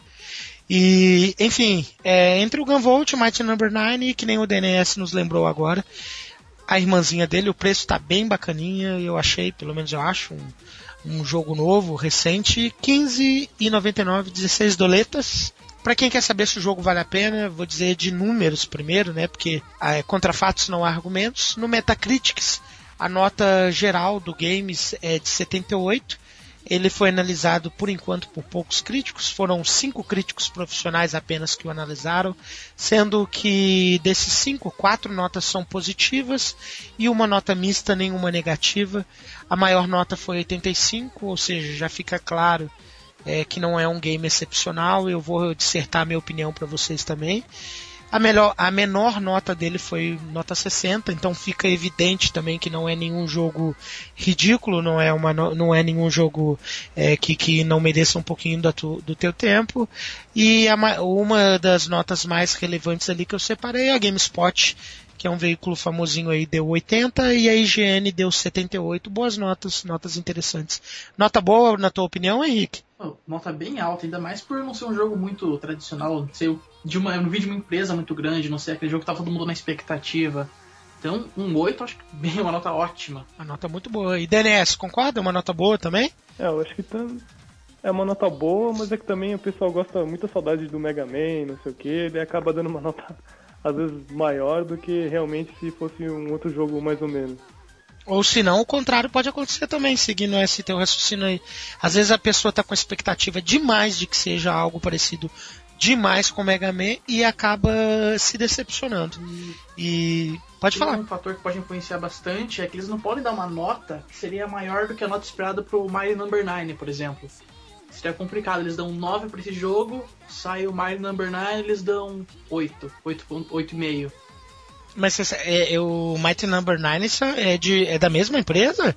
Hã? Não, mas é por ser gêneros parecidos. E se eu. Como eles, eles vão. Tem uma semelhança ali, tem aquela lembrança de Mega Man, tem aquele Tem, estilo, com certeza. Aquele, aquele clima. Eu acho que ficaria estranho, por exemplo, se uma nota dele for maior do que uma, entre aspas, produção grande como o Mario Number 9. Então acho que pra conseguir dar essa equilibrada na média, eles fizeram isso. Não, não faz sentido dar uma nota muito grande.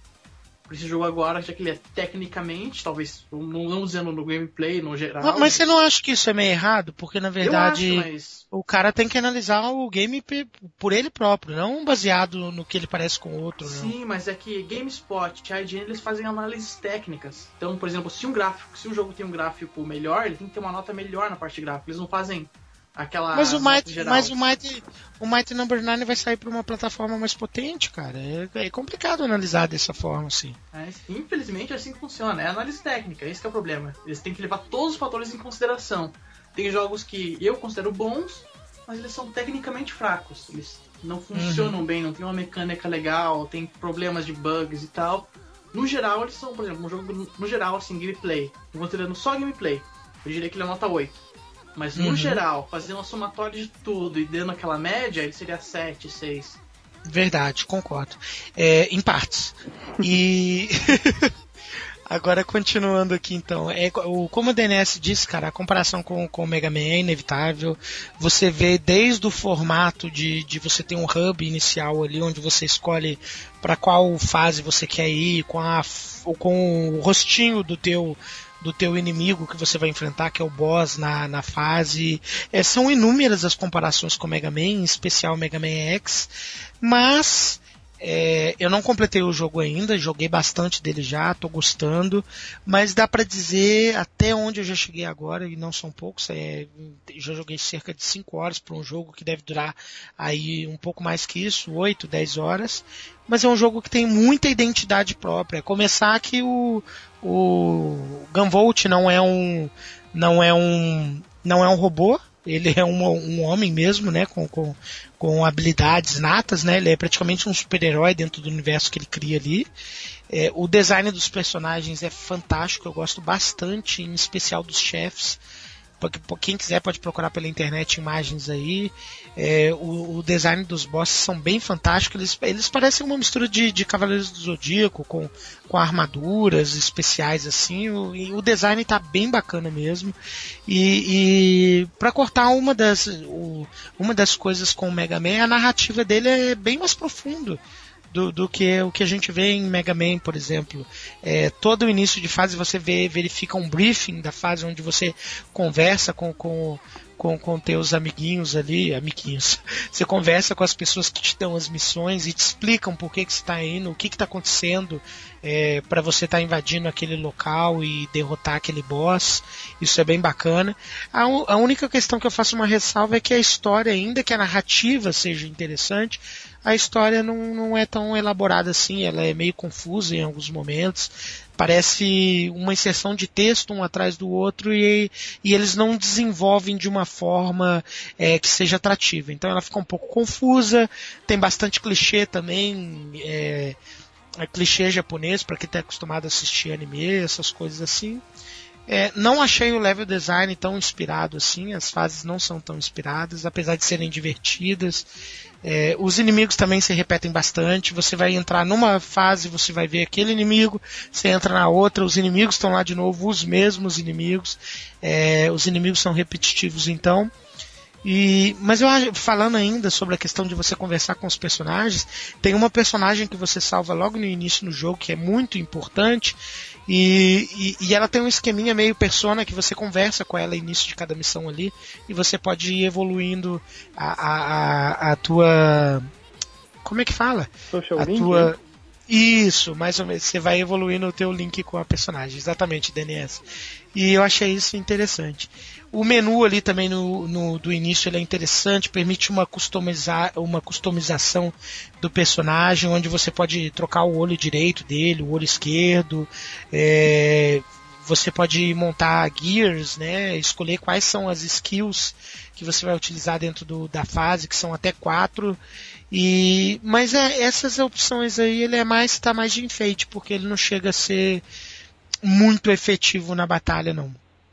Henrique, tem alguma dúvida, cara, até agora de como que funciona o jogo, cara? Eu não tenho dúvida nenhuma, não. É um jogo que te interessa, não? Ah, com certeza me interessa por ser, ter esse clima de Mega Man, que é uma. porque eu gosto muito, então eu vou conferir, com certeza. DNS, gosta do estilo? Então, eu não sou muito fã porque eu sou noob, né? Então eu sempre morro no Mega Man, né? Mas uma coisa que eu li, que esse jogo é um pouco mais fácil, né? Então eu vou esperar ter um desconto de 30%, assim, eu compro no 3S. Pode pegar, cara, porque se o teu problema é, é, dificuldade, cara, ele nem de longe tem a dificuldade do Mega Man, cara. E é bom você falar isso aí, cara, porque. Inclusive, eu não sei se tem opção como tirar isso, porque eu não tô gostando, cara. Mas quando eu chego no boss das fases, se por um acaso o boss, que eles que são mais apelões, né? Se nunca morri na fase ainda, durante a fase eu não morri. É, se inclusive o espinho não é mortal que nem Mega Man nesse jogo não, cara. Tu pode cair no espinho que você continua vivo ainda. É, a única coisa que morre é buraco. Caiu no buraco morre direto. Aí você volta no teu checkpoint.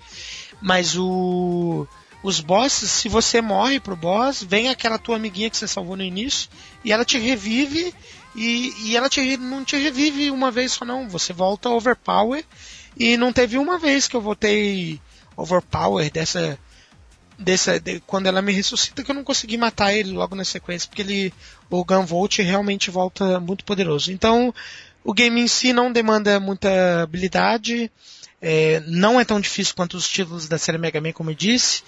E eu acho que era uma coisa que todo mundo esperava um pouco, né? Uma dificuldade semelhante. Enfim, quem está esperando isso aí pode cortar, tirar o cavalinho da chuva, pode tirar a sua ponita da chuva. Eu fiquei triste. É, triste com essa notícia? Ah, eu não gosto. O, o, aquele Prince of Persia 2009, eu não sei, aquele que tem um estilo mais. Estilo desenho animado, aquele mais coloridinho, que tinha essa coisa. Toda vez que você morria, vinha a menina e te ajudava. Isso me irritava muito no jogo. Você esperava dificuldade, Ah, então. eu- eu- se eu morrer, eu quero morrer. Exatamente, porque foi culpa tua, né? Exatamente. É igual É o que eu penso também. Você morreu, é culpa tua. A culpa é tua. Eu penso isso também. É que é uma coisa, É. só, só fazer um adendo, assim, é que eu acho que tem que ter um diferencial, o que, que é dificuldade de punição, que eu não gosto, pra, pra mim não é dificuldade, que eu acho que algumas pessoas acabam associando a dificuldade, mas sim a punição, porque você acaba, sei lá, voltando um checkpoint, voltando desde o começo, ou voltando desde o, muito tempo atrás, sabe? Ou, ou você perde tudo do jogo. Acho que isso é uma coisa que as pessoas confundem e acho que é dificuldade, na verdade é a punição do jogo. Mas aí, no caso do, do Gunvolt, o, o Daniel, eu concordo com você também em partes, mas assim, é, no caso do Gunvolt, ele faz diferente, cara. Você tem o checkpoint e você não tem exatamente o número de vidas. Então, assim, se você morrer naquele boss ali, você volta num checkpoint logo perto do início da batalha. Aliás, logo não, logo no início da batalha. E, e, e você pode continuar tentando até decorar os movimentos dele e continuar. Você não é, quase não é punido. Você pode. Você só vai ter que é, chegar ao ponto que você decora quais são as habilidades dele a ponto de você melhorar enquanto jogador ali, entendeu? Mas não, o que ele faz é diferente. Você morre uma vez pro boss, a menininha já te recupera overpower e aí tu desce o cacete no, no boss, cara. E e aí parece que o jogo tá te levando pela mão, sabe? Então. Eu, eu concordo, né? Que nem usar aquele. Tem a roupa dourada, inclusive tá falando de 3D 3D Land, tem aquela roupa dourada que você morre bastante, tem um Donkey Kong que você ele vai sozinho também. É. É. Mas pa- parece que é quase um requisito da Nintendo para que não afaste as crianças, né, cara? Mas enfim, é interessante que o jogo tem outras formas de te desafiar também. Você tem, tem formas de você ativar challenges para você derrotar não sei quanto tempo na fase, não utilizar tais tipos de tiro, não derrotar os inimigos. Enfim, ele oferece uma gama de possibilidades para quem quer desafio. Então, pelo menos ele te oferta a opção. É, como eu falei, a gameplay oferece essa gama de variação. É, você possui uma arma que, que, que quase não causa dano, mas ela, ela funciona assim, diferente do Mega Man que você tem o teu tirinho ali, com essa arminha você marca o personagem e aí sim você usa a habilidade do Gunvolt que é de soltar eletricidade, né? E inclusive você pode marcar um, dois, três inimigos e aí você usa a tua habilidade que vai atingir os três ou quatro de uma vez só na tela. E, e eu achei que isso faz com que o jogo fique rápido, sabe? Ele faz uma mistura de jogo plataforma com Mega Man e tem até um pouquinho de Sonic ali, sabe? Que você pode ser o mais rápido possível. É, e, e eu achei isso interessante. O, o jogo quase não oferece backtracking, que é uma característica bem marcante da série Mega Man também, já que, que, que a comparação é inevitável. Então, para quem está esperando isso, já vai confor- conformando desde já. E o máximo que você consegue encontrar na- nas fases são os challenges que eu já falei para vocês. E em cada uma das etapas você pode coletar um diamante, você tem que procurar esse diamante mesmo. Em algumas fases está bem escondido e você você coleta ele e eu não sei se coletar todos o que, que acontece ainda, mas deve ser alguma coisa interessante. É, quando você enfrenta os bosses, os, os chefes, né? Você, eles usam habilidades especiais também, assim como você tem a opção de, também de usar. E é ali que é o ápice da, da dublagem do jogo, que é bem ralinha, é bem pouca, mas é muito bacana. Aí vem o cara, ele faz todos aqueles gritos que os japoneses exagerados costumam fazer e, e eu gostei. E eu que não gosto tanto da localização japonesa, eu achei interessante que eles fazem os gritinhos ali e dá, dá um up ali na, na, na aventura. É bem legal. É, os gráficos estão bem bacanas, está bonitinho, para quem gosta do, do, do estilo 2D. A trilha sonora me decepcionou um pouco. É, mais uma vez, é porque a, a- a comparação com, com o Mega Man que, é, que fode muito o, o Gunvolt. Você. Que é uma característica tão marcante na série do, do, do robô da Capcom, cara. E aqui não, ela é extremamente repetitiva, uma ou outra fase que ela se destaca um pouco mais e realmente nem de longe ela pareia ali com, com, com os games do, do- da Capcom. E por fim, gente, para começar a encerrar aqui o meu game, a minha recomendação, é, para quem compra nos próximos três meses, vem o Might Gun Volt, como eu disse, que é uma aventura 8 bits, um crossover. E aqui sim, aqui sim, a trilha sonora dele em, em chiptunes é fantástica.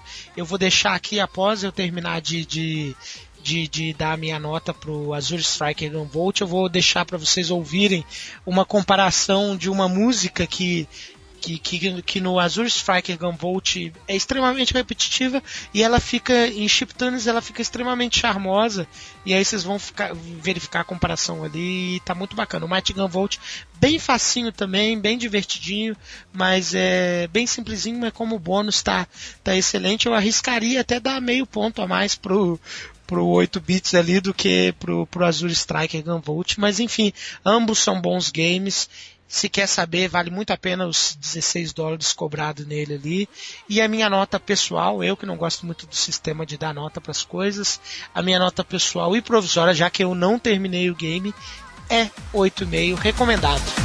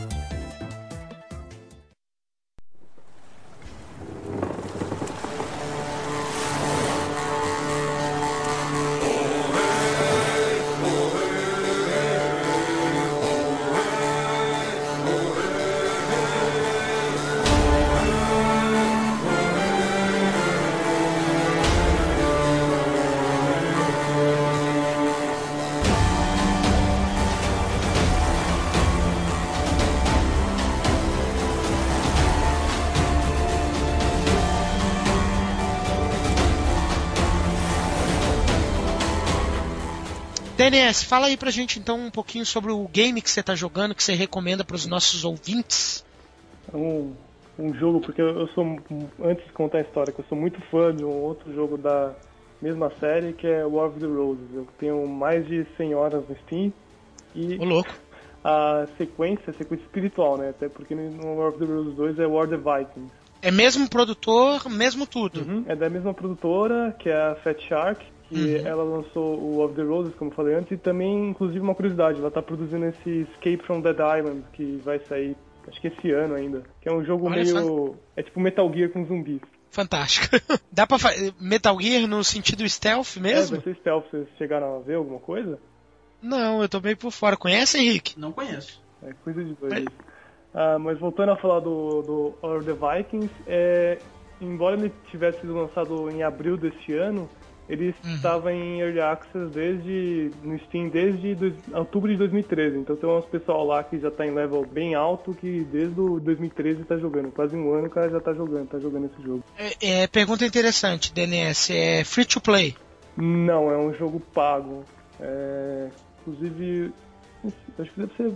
Eu, eu comprei uma promoção no Steam. Eu, Vou descobrir agora. Pode continuar aí. É, outra característica, então vou falar um pouco das notas, do, como o Johnny também falou do, do Gunvolt. É, A nota dele não é tão boa assim, ele tem um método de 62 que variam de 79 até 35, né? Inclusive esse 35 é da, da IGN, né? Que é um pouco polêmico. Chatinha, né? Chatinha, né? É que esse jogo é meio polêmico, né? Porque tem seus problemas. Então, pra exemplificar mais ou menos, quem não conhece esse tipo de jogo, ele é um, um multiplayer online com armas brancas. É mais ou menos como War of the Roses que eu falei, tem um T-Valerie, que ele é em primeira pessoa, mas do mesmo tipo, tem o Mountain Blade. É um jogo de ação em terceira pessoa com armas brancas, né? Você vai usar, você pode usar uma é, arco e flecha, machado, lança, adaga, são diferentes tipos de armas que você pode usar. Ô, ô, DNS, deixa eu só te interromper, rapidinho aqui. Acabei de ver o preço dele, cara, tá R$ 45,99 no Steam Brasil.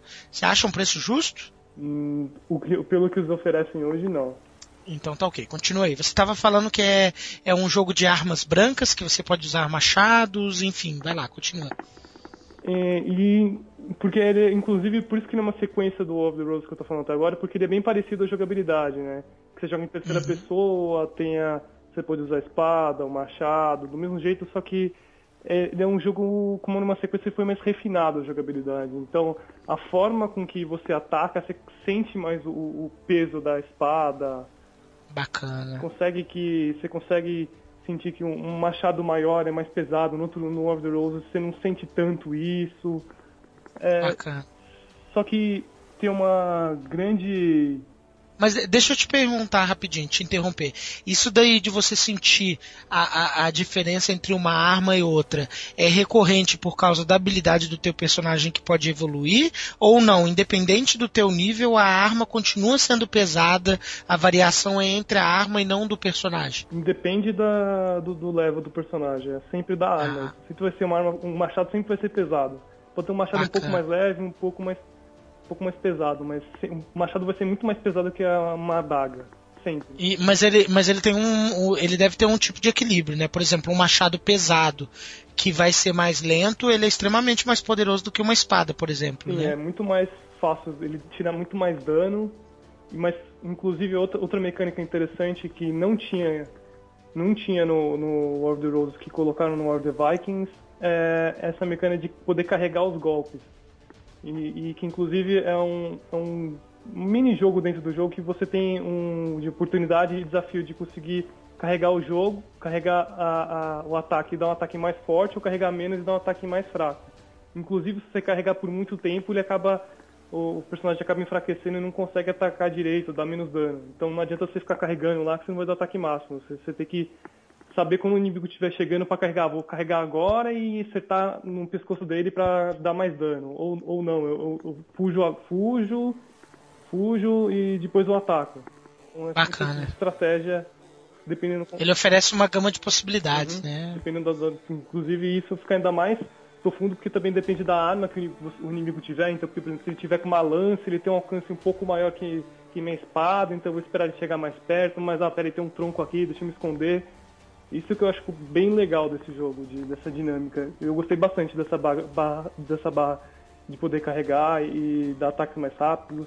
Esse jogo é muito interessante, essa parte é muito interessante do jogo. Bacana. E- ele é um game onde você interage diretamente com outros personagens online, é isso, é, né? é Com outro... multiplayer, não tem single player é só o treino lá, mas é sempre Uhum. multiplayer. Bacana. E Hardcore, então, né? Sempre que você enfrenta outros personagens, é, outros é, jogadores humanos, ele oferece uma dificuldade, né, cara? é, Logo de cara. inclusive é, é mais difícil porque a maioria dos jogadores lá, você vai ver lá, a tudo nível, o nível máximo que tem é 60, level 60. Lá tem várias pessoas nível 60, 58, então você. Mas eu acho que ele é bem justo, porque você começa com. Você pode. Inclusive, outro elemento do jogo é que você consegue é, editar seu loadout, né? Criar o- as armas que você pode escolher. Ah, eu posso escolher uma espada, um escudo ou um machado, inclusive escolher qual machado. Ah, vou escolher esse machado um pouco mais forte, mas é mais lento. É claro que é combinações que você não pode fazer. Você não pode usar um machado de duas mãos com uma espada, com, com um escudo, né? Então ele não deixa o seu jogo fazer isso. Mas é o que eu falei, você pode colocar um, um- um- um escudo, uma espada curta e um arco e flecha. Isso você consegue usar. Uhum. Isso eu acho bem legal.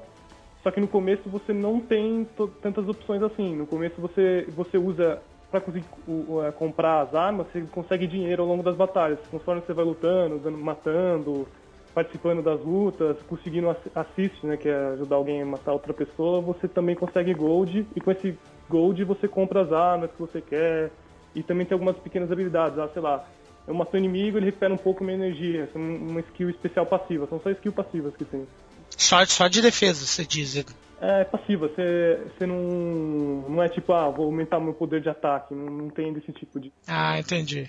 Também algum- Enquanto você tá, enquanto você tá falando, eu tô assistindo um videozinho dele aqui. Ele é bonitinho, cara. Ele é interessante graficamente. é gra- Não que isso seja muito importante, mas ele é bonito. ah, Parece que ele oferece uma, uma gama de possibilidades de customização do personagem. É isso mesmo? Tô errado? É isso aí, então, além, além das armas, você também pode customizar a cara do personagem, colocar barba, trocar vestimentos, inclusive em level mais alto você consegue colocar capa, então é umas coisinhas que você consegue. Os caras não são todos iguais, embora inclusive o- um time é vermelho e o outro vai ser azul sempre, porque acho que é importante para diferenciar, ainda mais um jogo. Claro. Ela pode colocar acho que até 64 no mesmo ambiente, no mesmo campo de batalha.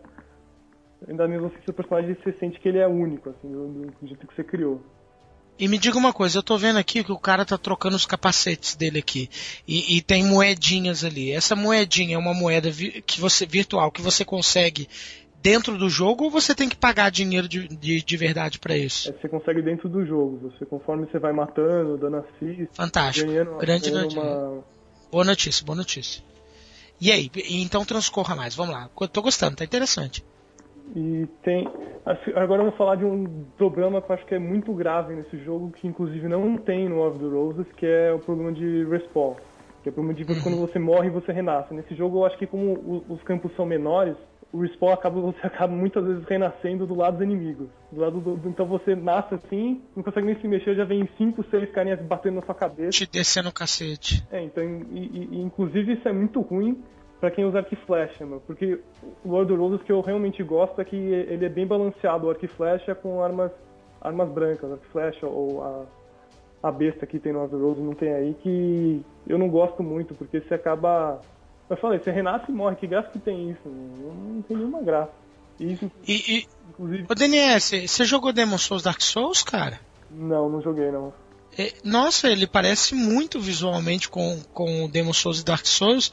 E você se chamou de noob, cara, mas ele parece bem hardcore, cara. Pra, ainda mais por você jogar com contra outros jogadores humanos. Eu tô assistindo aqui, ele parece bem difícil. Ele é difícil? Você você acha a dificuldade dele justa? Então, é eu acho que assim, você no começo está um pouco desacostumado, então no contra um você talvez tenha desvantagem, mas se você vai em duas pessoas, o cara não te vê por trás, então você acaba te ajudando. Então no começo você começa, ah, vou por trás dos caras para conseguir matar. Então vou, vou, vou no, no cara de arco flecha que ele tá por trás dele e matar ele. Então eu acho que acaba, você vai se acostumando com o tempo. Uhum. Isso, eu acho, isso que eu acho bem interessante. Você vai se acostumando. E, e- e também, outra coisa que eu falei, esqueci de falar do, dos loadouts, que no começo, como você não tem dinheiro, você consegue fazer um loadout bom. Que, do, do jeito, do jeito que você quer. Mas tem quatro loadouts que são básicos. e esses loadouts são justos. Não são muito bons, mas eles são justos. Você consegue matar um cara que fez um loadout certinho que ele gosta de jogar com loadout básico. Uhum. Eu acho isso bem legal, que é bem justo você. Inclusive no Love the Roses, como ele foi evoluindo e criando armas melhores, hoje os loadouts iniciais quase todos são muito fracos. No Love the Vikings não, os loadouts são todos decentes, os loadouts iniciais. Muito bem. Continue então aí pra gente, E- cara. Gostei. Mais, mais um problema, né? que- Mas isso aí não tá ligado ao jogo, né? Tá ligado a, a morar no Brasil, é que o ping dos servidores são muito altos. Então é tudo acima de. de todos. Pra começar, todos são acima de 100. Pelo menos pra mim, minha louco. conexão não é tão ruim, é de 10 megas.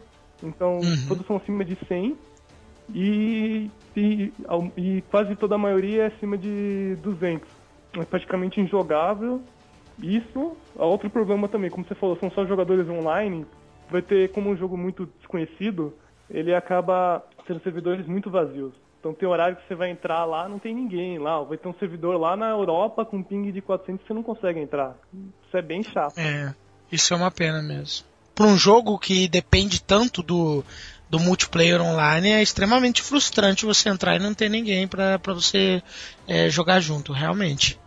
É, inclusive, no Order Roses, ele tem uma versão gratuita. Então, por mais qualquer horário que você entra, sempre vai ter alguém jogando porque ele é gratuito. Como o Order Vikings é só pago, então vai ter horário que você vai entrar e não vai ter ninguém. Eu, Chato inclusive, eu mesmo. espero que algum dia eles... Eu acho que ele tem... Como o, o, o, o Order Roses, ele vai ficar meio veia de free-to-play, porque como você falou, esses coins... Tem tudo cara de virar pago algum dia ou você vai ganhando com o tempo. Então acho que inclusive dá pra encontrar um equilíbrio se eles quisessem. Gostei, gostei de tudo. Pelo vídeo que eu vi aqui, por tudo que você está falando, parece um bom jogo. Agora, a única coisa que me a- afastaria dele mesmo, e mas quem vai definir se é um jogo interessante ou não, ou quem está ouvindo também, é, é, é o ouvinte. Mas a- a- pelo que você deixou entender, é um bom jogo, né? É, um jogo bem legal. Que eu, falei, né, eu gosto bastante desse gênero. É, é interessante, tem muitos tipos de arma, dá pra você, você também. E outra coisa que eu acho que eu gosto bastante de multiplayers online é que você sente a evolução do personagem. Conforme você vai ganhando dinheiro, você compra novas armas que você que ficam melhor no seu estilo de jogar. Você- isso, isso eu acho bem legal. É uma coisa que então, esse, esse sim foi uma coisa muito boa que a série Call of Duty criou lá em 2007 com Modern Warfare, que por mim todos os jogos online deveriam, todos os jogos que tem um multiplayer online deviam chupinhar desse jogo. Verdade. Tem aquela cenourinha na sua frente, ah, ó, tá vendo, ó, se você jogar mais um pouco, você consegue desabilitar essa arma, você vai ter dinheiro pra comprar ah, esse, esse, esse escudo, então isso eu acho muito legal. Motiva mesmo. Verdade, verdade, concordo. Notinha, pessoal, o que, que você acha desse jogo aí? O que, que o pessoal pode esperar? É, acho que dado especialmente o, o problema do, do respawn, que eu acho que é um problema muito sério, acaba. Meu, te frustra muito, meu. Tem rodada que você entra só vai morrer. É, Apesar de todas as qualidades isso- que eu falei, ah, a jogabilidade tá melhor. Acho que quase tudo tá melhor. Tirando isso e a quanti- quantidade de jogadores, eu dou uma nota média, eu dou 7. Sete, boa nota. Acima da média, levemente acima da média ali, é um bom jogo, então.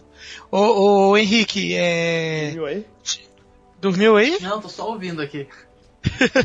Te interessou de alguma forma esse jogo? Eu só, só quero ver eu jogar, né, cara? Eu fico desanimado com jogos de PC. Ah, é verdade. teu tua Ele tem um Mac, cara. É, acho que não tem pra Mac não. É, ele tem Mac e tudo que, que às vezes surge de interessante pra ele ali, ele acaba não tendo a possibilidade de, de jogar.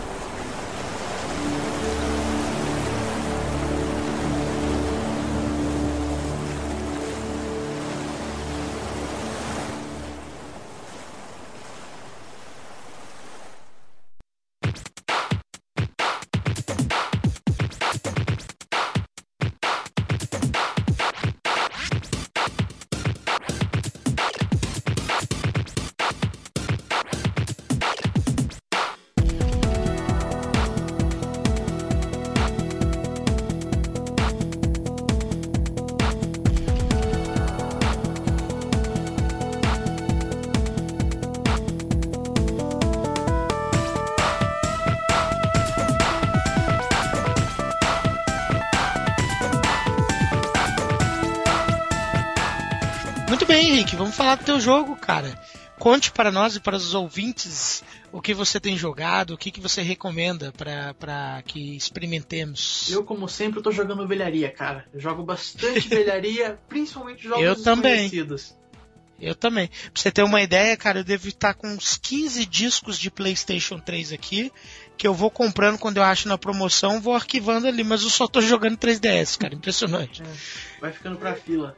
É, 3DS e PC. Vai lá, conta pra gente, o que, que você tá Eu tô jogando jogando, um jogo cara? de DS, bem desconhecido e velho, ele é de 2011, chamado Monster Tale. Ele Monster, é já ouvi feito pela. Dream Rift. Eu acho que essa empresa tem dois jogos lançados só. Um- Pera aí, só, só um pouquinho, você São jogou... Três jogos, se não me engano.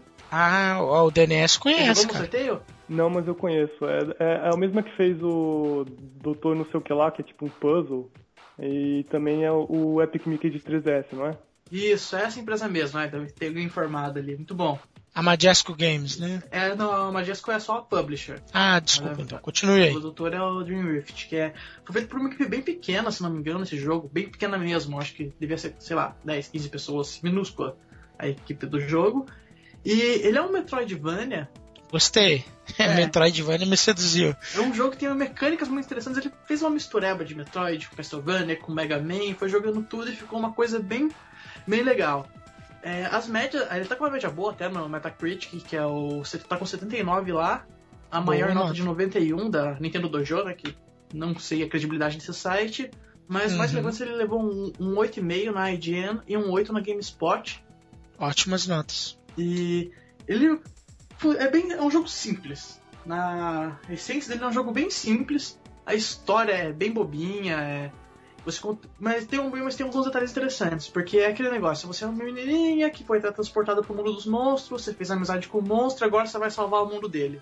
Mais genérico impossível, mas Uhum. é uma coisa que é raro que eles pegaram uma menina realmente pra ser o protagonista, mas geralmente quando tem um personagem feminino, o protagonista é o quê? É a mulher com peitão, é a girl power total, aquela coisa meio estereotipada, mas não, é uma menina, uma criança, que geralmente É. os personagens são masculinos. Pera, pera aí. É uma menina de cabelo azul, Isso. cara.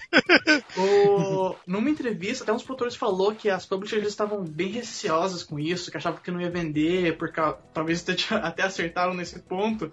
Porque E vendeu personagem- bem? Você sabe dizer se vendeu bem? Eu acho que não vendeu muito bem, não tem números. Mas imagino que, pela baixa popularidade do jogo, não deve ter vendido muito bem, não. Co- Continua contando aí que eu desculpo. Sim. Apesar da história simples, tem esses detalhes, como eu falei, do da personagem que não é muito comum de se ver em jogos, porque ela não é uma personagem principal que tem aquele apelo forte, aquele apelo comercial. Mas ela Uhum. até que é simpática, a menina é a Ellie, o nome dela. E ela tem o seu monstro que é o charme do jogo, é onde está toda a mecânica principal. É um monstro que você encontra ele no começo do jogo com um ovo, ele acabou de chocar e você ele vai começar a acompanhar você na sua aventura.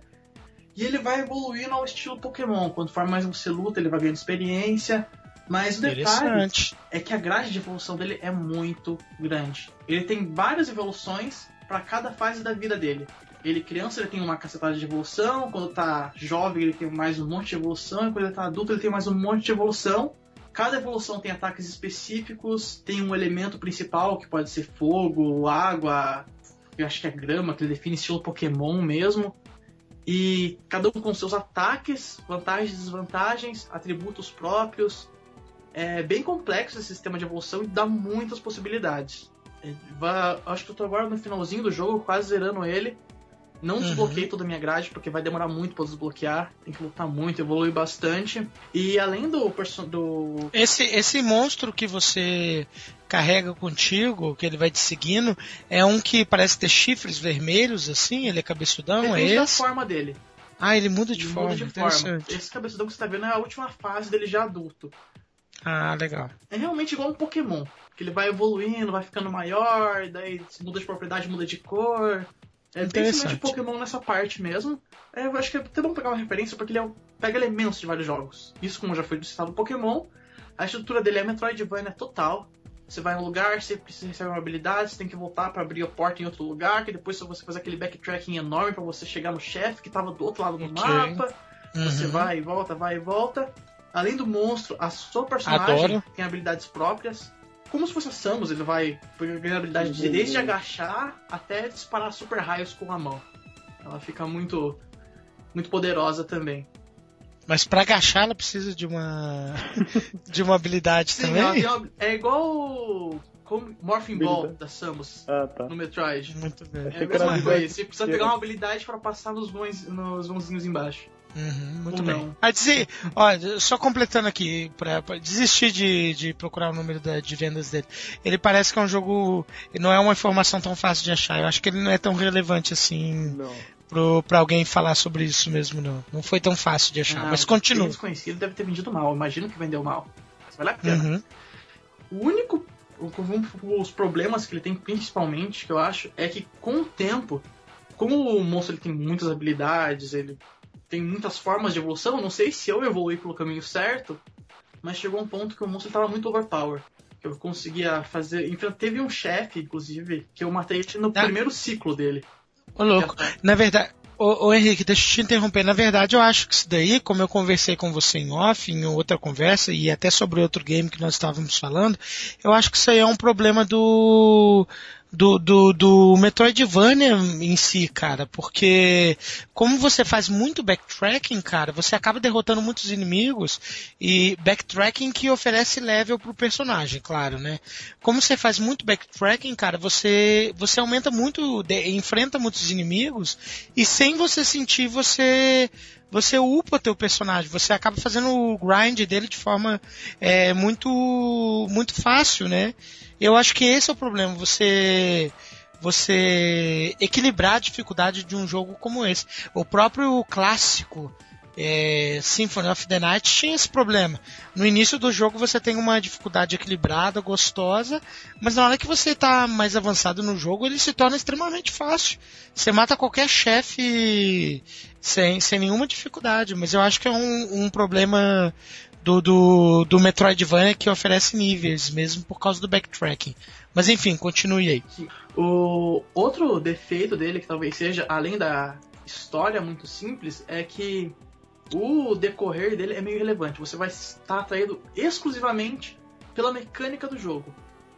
Pelo menos foi o que me atraiu. O desenrolar da história, os personagens tem um charmezinho, mas não é aquilo que te prende, sabe? Aquilo assim, não, quero saber o que acontece. Não é igual um Castlevania, alguma coisa que tem aquele enredo maior por, por todo o game. Entendo. Então é um- essa parte é realmente bem simples, né? talvez pudesse ser um pouquinho mais trabalhada, mas não acho um ponto tão negativo assim, já que o foco é na mecânica. Os gráficos do jogo são um 2D muito charmoso. Se você gosta de pixel art, você vai gostar. É muito bem feito, as animações, tem todo o detalhe.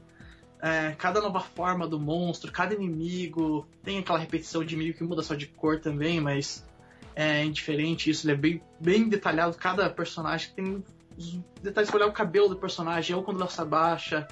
Às vezes Uhum. os cenários também são muito bem elaborados, tá bem, bem legal isso. Mas o maior problema vai ser que eu acho que encontrar no Brasil é praticamente impossível.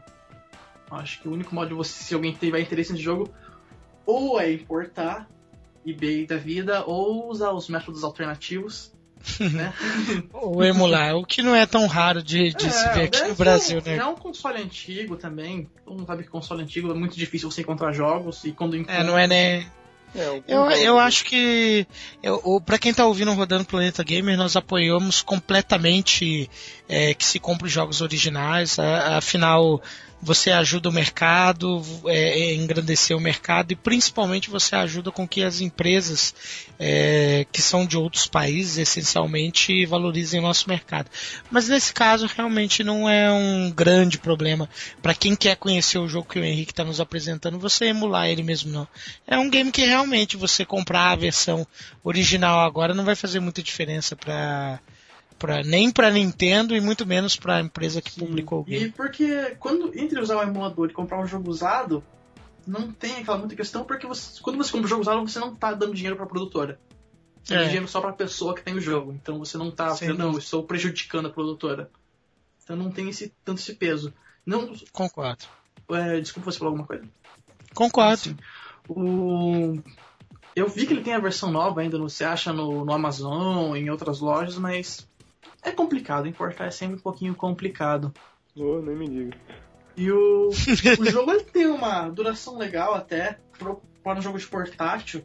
vai demorar, vai levar em torno de 8 a 10 horas pra chegar até o final. É o que eu tô estimando, não terminei ele, mas eu sei que tô bem na reta final ali, eu tô com 7 horas e meia, mais ou menos, de jogo. Ele tem uns save points bem justos, um jogo portátil. Não, você não pode salvar a qualquer momento. É aquele estilo você tem que entrar Ah, na salinha, bem clássico do Metroidvania, entra na salinha, tem aquele efeito que você pega o livro, ele faz toda a colorida, animação, frufruzão, e você Uhum. salva o jogo. É, ele não perdoa se você morre. Se você. Eu, já, eu morri duas vezes no jogo, mas por bobeira minha, não por dificuldade alta, é só porque eu realmente joguei mal no momento. Que foi numa batalha Entendo. contra um boss. E eu perdi toda a evolução do monstro, tem que fazer tudo de novo. Se você fez grind, você vai ter que fazer de novo. É um ponto bom que eu gosto, pelo menos, de ser punido por ter vacilado. Sem É, que a gente tava comentando do seu jogo lá, Johnny, mas talvez pode afetar algumas pessoas por ser um título de portátil. Às vezes você quer jogar rápido e poder parar isso a qualquer momento. Você tá jogando naquele horário do almoço rapidinho, não tem como tem que esperar encontrar um save point. Eles estão bem próximos. É, no, no caso do DS, do 3DS, isso é mais fácil de resolver, porque basta você fechar a tampa, né, cara? Sim. Aí na hora que você abre, ele continua na mesma parte, né, cara? Então, esse daí é mais fácil de resolver no caso desse do, do jogo de um, de um DS. Eu não tive problema com save point, pessoalmente, mas talvez alguém possa ter em alguns momentos que você tá um pouquinho mais longe, mas ele é bem justo nessa distribuição dos saves, então não não vejo erro nenhum nisso. E é eu acho que vale a pena, muito a pena conferir. É um jogo desconhecido, não é nenhuma obra de arte, não é um jogo imperdível, mas ele tem o seu charme e as mecânicas dele valem a pena. É um Metroidvania feito pra quem gosta de Metroidvania. Muito bem, Monster Tale. E, e tua notinha pessoal, qual que é? 8, fácil. Oito. Uma boa nota, ótima nota. Passou de ano. ótima nota, gente. Então é isso, as sugestões aí do Rodando Planeta Gamer de episódio número 2. Azure Striker Gunvolt para o Nintendo 3DS. DNS sugeriu War of the Vikings. Muito interessante também pelo jeito. E o Henrique nos contou aí uma nova experiência Metroidvania com Monster Tale, né? É isso, pessoal? É isso. Muito bem, vamos caminhar para o nosso último bloco, off-topic. Voltamos já.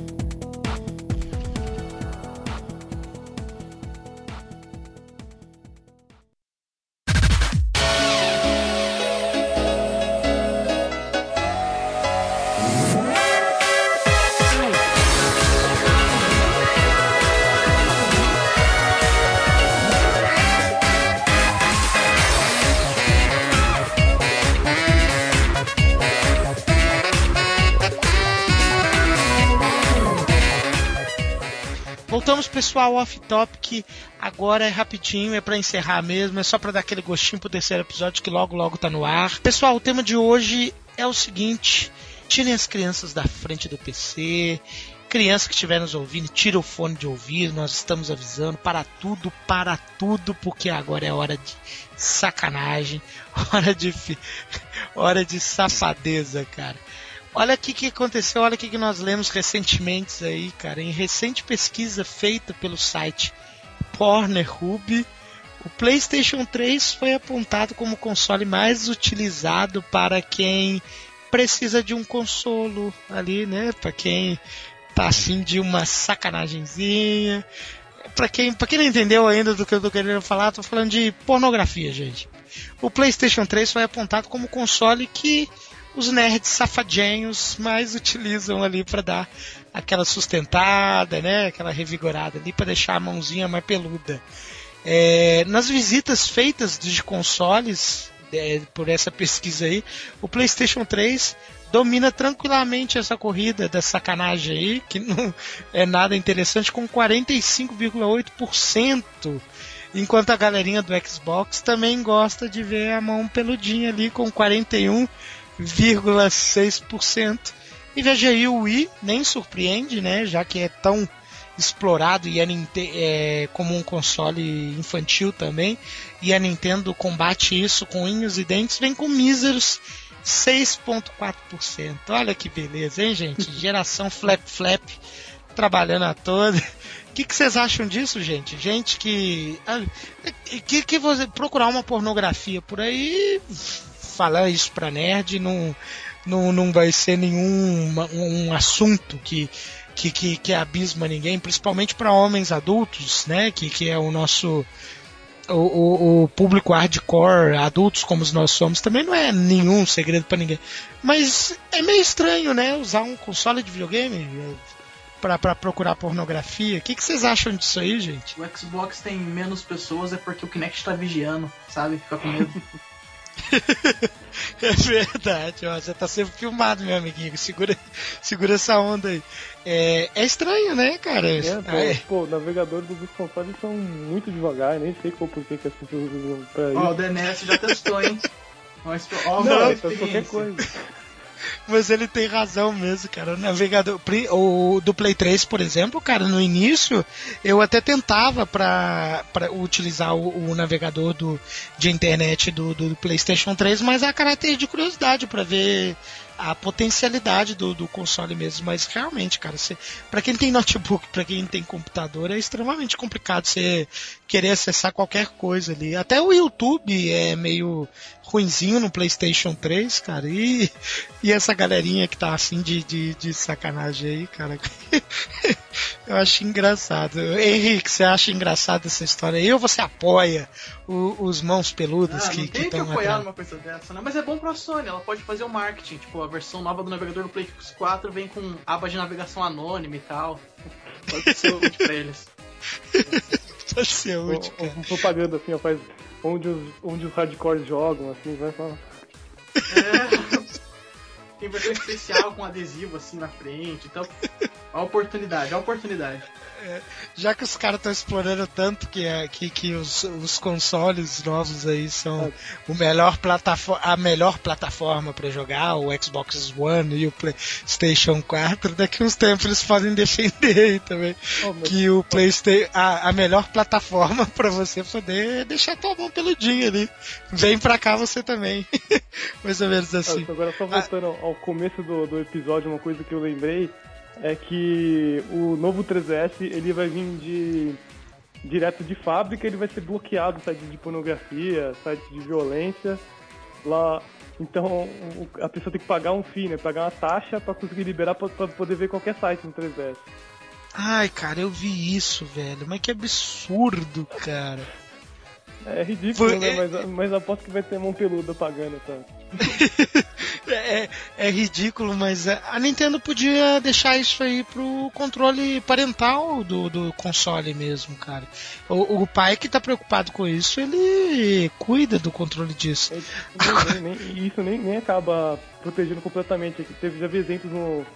Duas ou três notícias de pessoas que comparam 3DS usado por filho e a o pessoa que tinha o 3DS antigo colocou foto de pornografia no cartão SD. O filho achou pornografia pelo cartão SD. Então, É, ex- existem outras formas também, cara. O PSP que eu diga, né, cara, que ele era uma plataforma multimídia interessante. Quem queria salvar imagens de direto do teu computador ou até vídeo, não é segredo pra ninguém. Você faz o download e converte, coloca ali pro, pro PSP rodar. Mas o, o- a Sony não tem tanto problema assim, cara.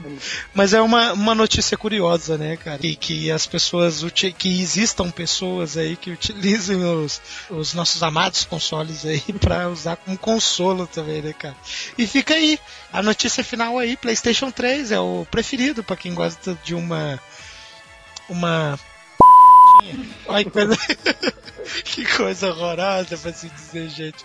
E Henrique, deixa teu recado final aí pra quem está nos ouvindo, cara. Assim encerramos, falando sobre sacanagem, encerramos o Rodando Planeta Gamer de número 2. Cada final é só, gente. Vai ver no computador, né? Pelo amor de Deus. Pelo amor de Deus. Isso não é um videogame, não, né, cara? Vai ver que é porque joga na TV, né? A tela maior e tal, não sei. É. Vai, vai estragar o teu controle aí, amiguinho, olha aí.